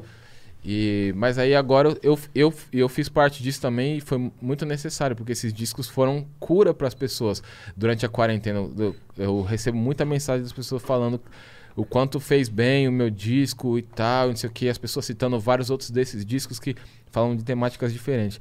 E aí, mas aí eu cheguei, cheguei no momento que eu falei, pô, eu acho que eu preciso é, dar minha contribuição aí, dar meus 20 centavos de contribuição, até porque eu acredito que a gente precisa de mais obras falando do momento que estamos vivendo, porque no período da ditadura, por exemplo, a música brasileira serviu como livro de história de fato. Quando a gente quer lembrar do que aconteceu, estudar o que aconteceu, a gente tem muitas músicas, tem um catálogo imenso de músicas que falam, falavam da época ali. Diretamente e de forma, por conta da censura, de forma mais é, disfarçada. É. é.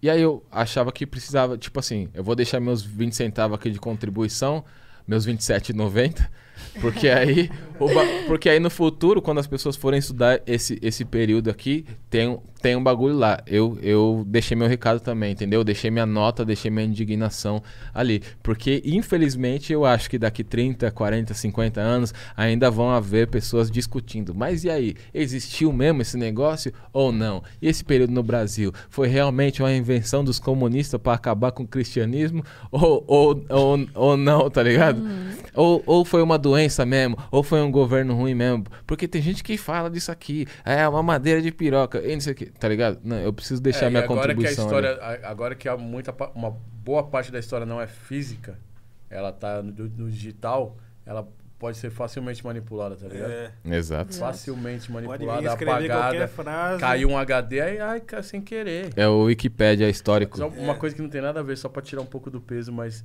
eu tô aqui pensando muito a facilidade, a naturalidade que o Michel usou arraigadas na conversa e do nada ele falou pataquada. Não tem ninguém que usa tipo, essas duas palavras tão natural. Os e... dois verbos na mesma frase. Não, isso é tipo, isso é uma parada que eu, que eu admiro muito no Michel da, da leitura mesmo, de guardar essas informações, que é uma. Não, não. É uma continuação do que eu, do que eu já fazia, tá ligado? Por Com isso certeza. que eu me vejo muito nele. Eu me vejo muito nele desde muito tempo. Desde a Olido de olhar e falar, chega. E ele, você tem certeza que sou eu? eu falo, é você mesmo. Louco, mano. Louco. Da hora, da hora. Eu, eu. Ah, enfim, né? Eu gosto, né? trabalho com as palavras. Inspirado por outras menino pessoas bom, que trabalhavam, bom. trabalham muito bem com as palavras, tá ligado? Tem um bagulho que foi louco. Do, em 2019, teve uma pesquisa lá dos discos de rap. E, e aí, meu, eu, eu, não lembro agora qual que era a fonte da pesquisa, me perdoem, família, mas acho que vocês conseguem achar fácil aí. E se eu não me engano, meu disco era o primeiro ou o segundo que, que mais falava, trazia palavras diferentes, tá ligado? Que da hora. Isso é, muito louco. E, e, voltando um pouco na, na parada do.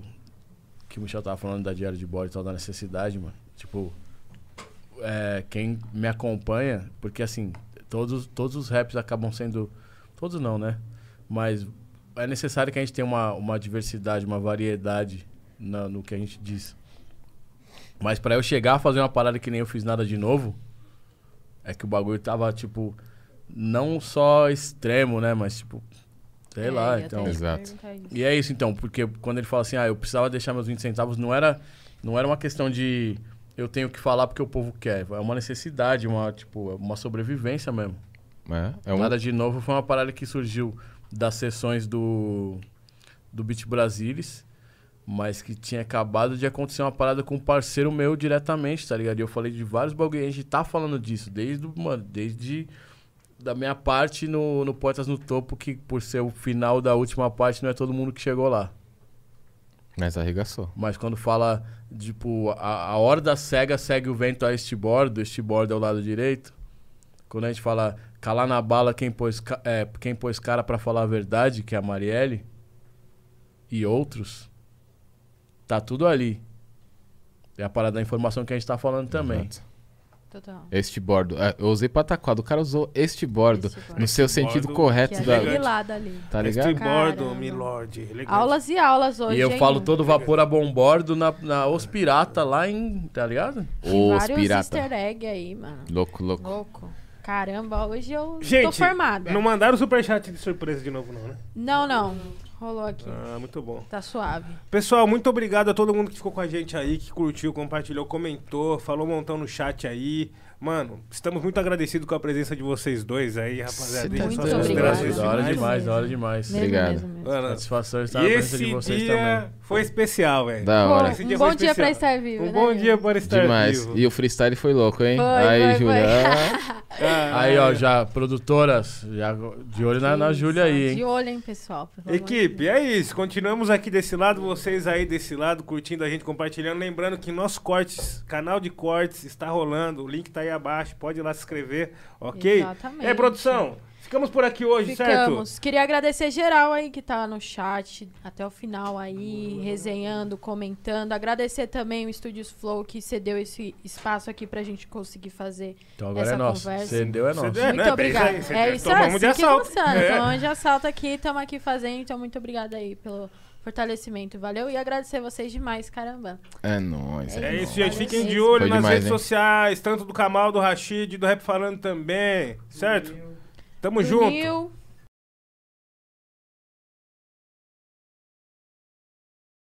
Júlia, Dana Via, nós.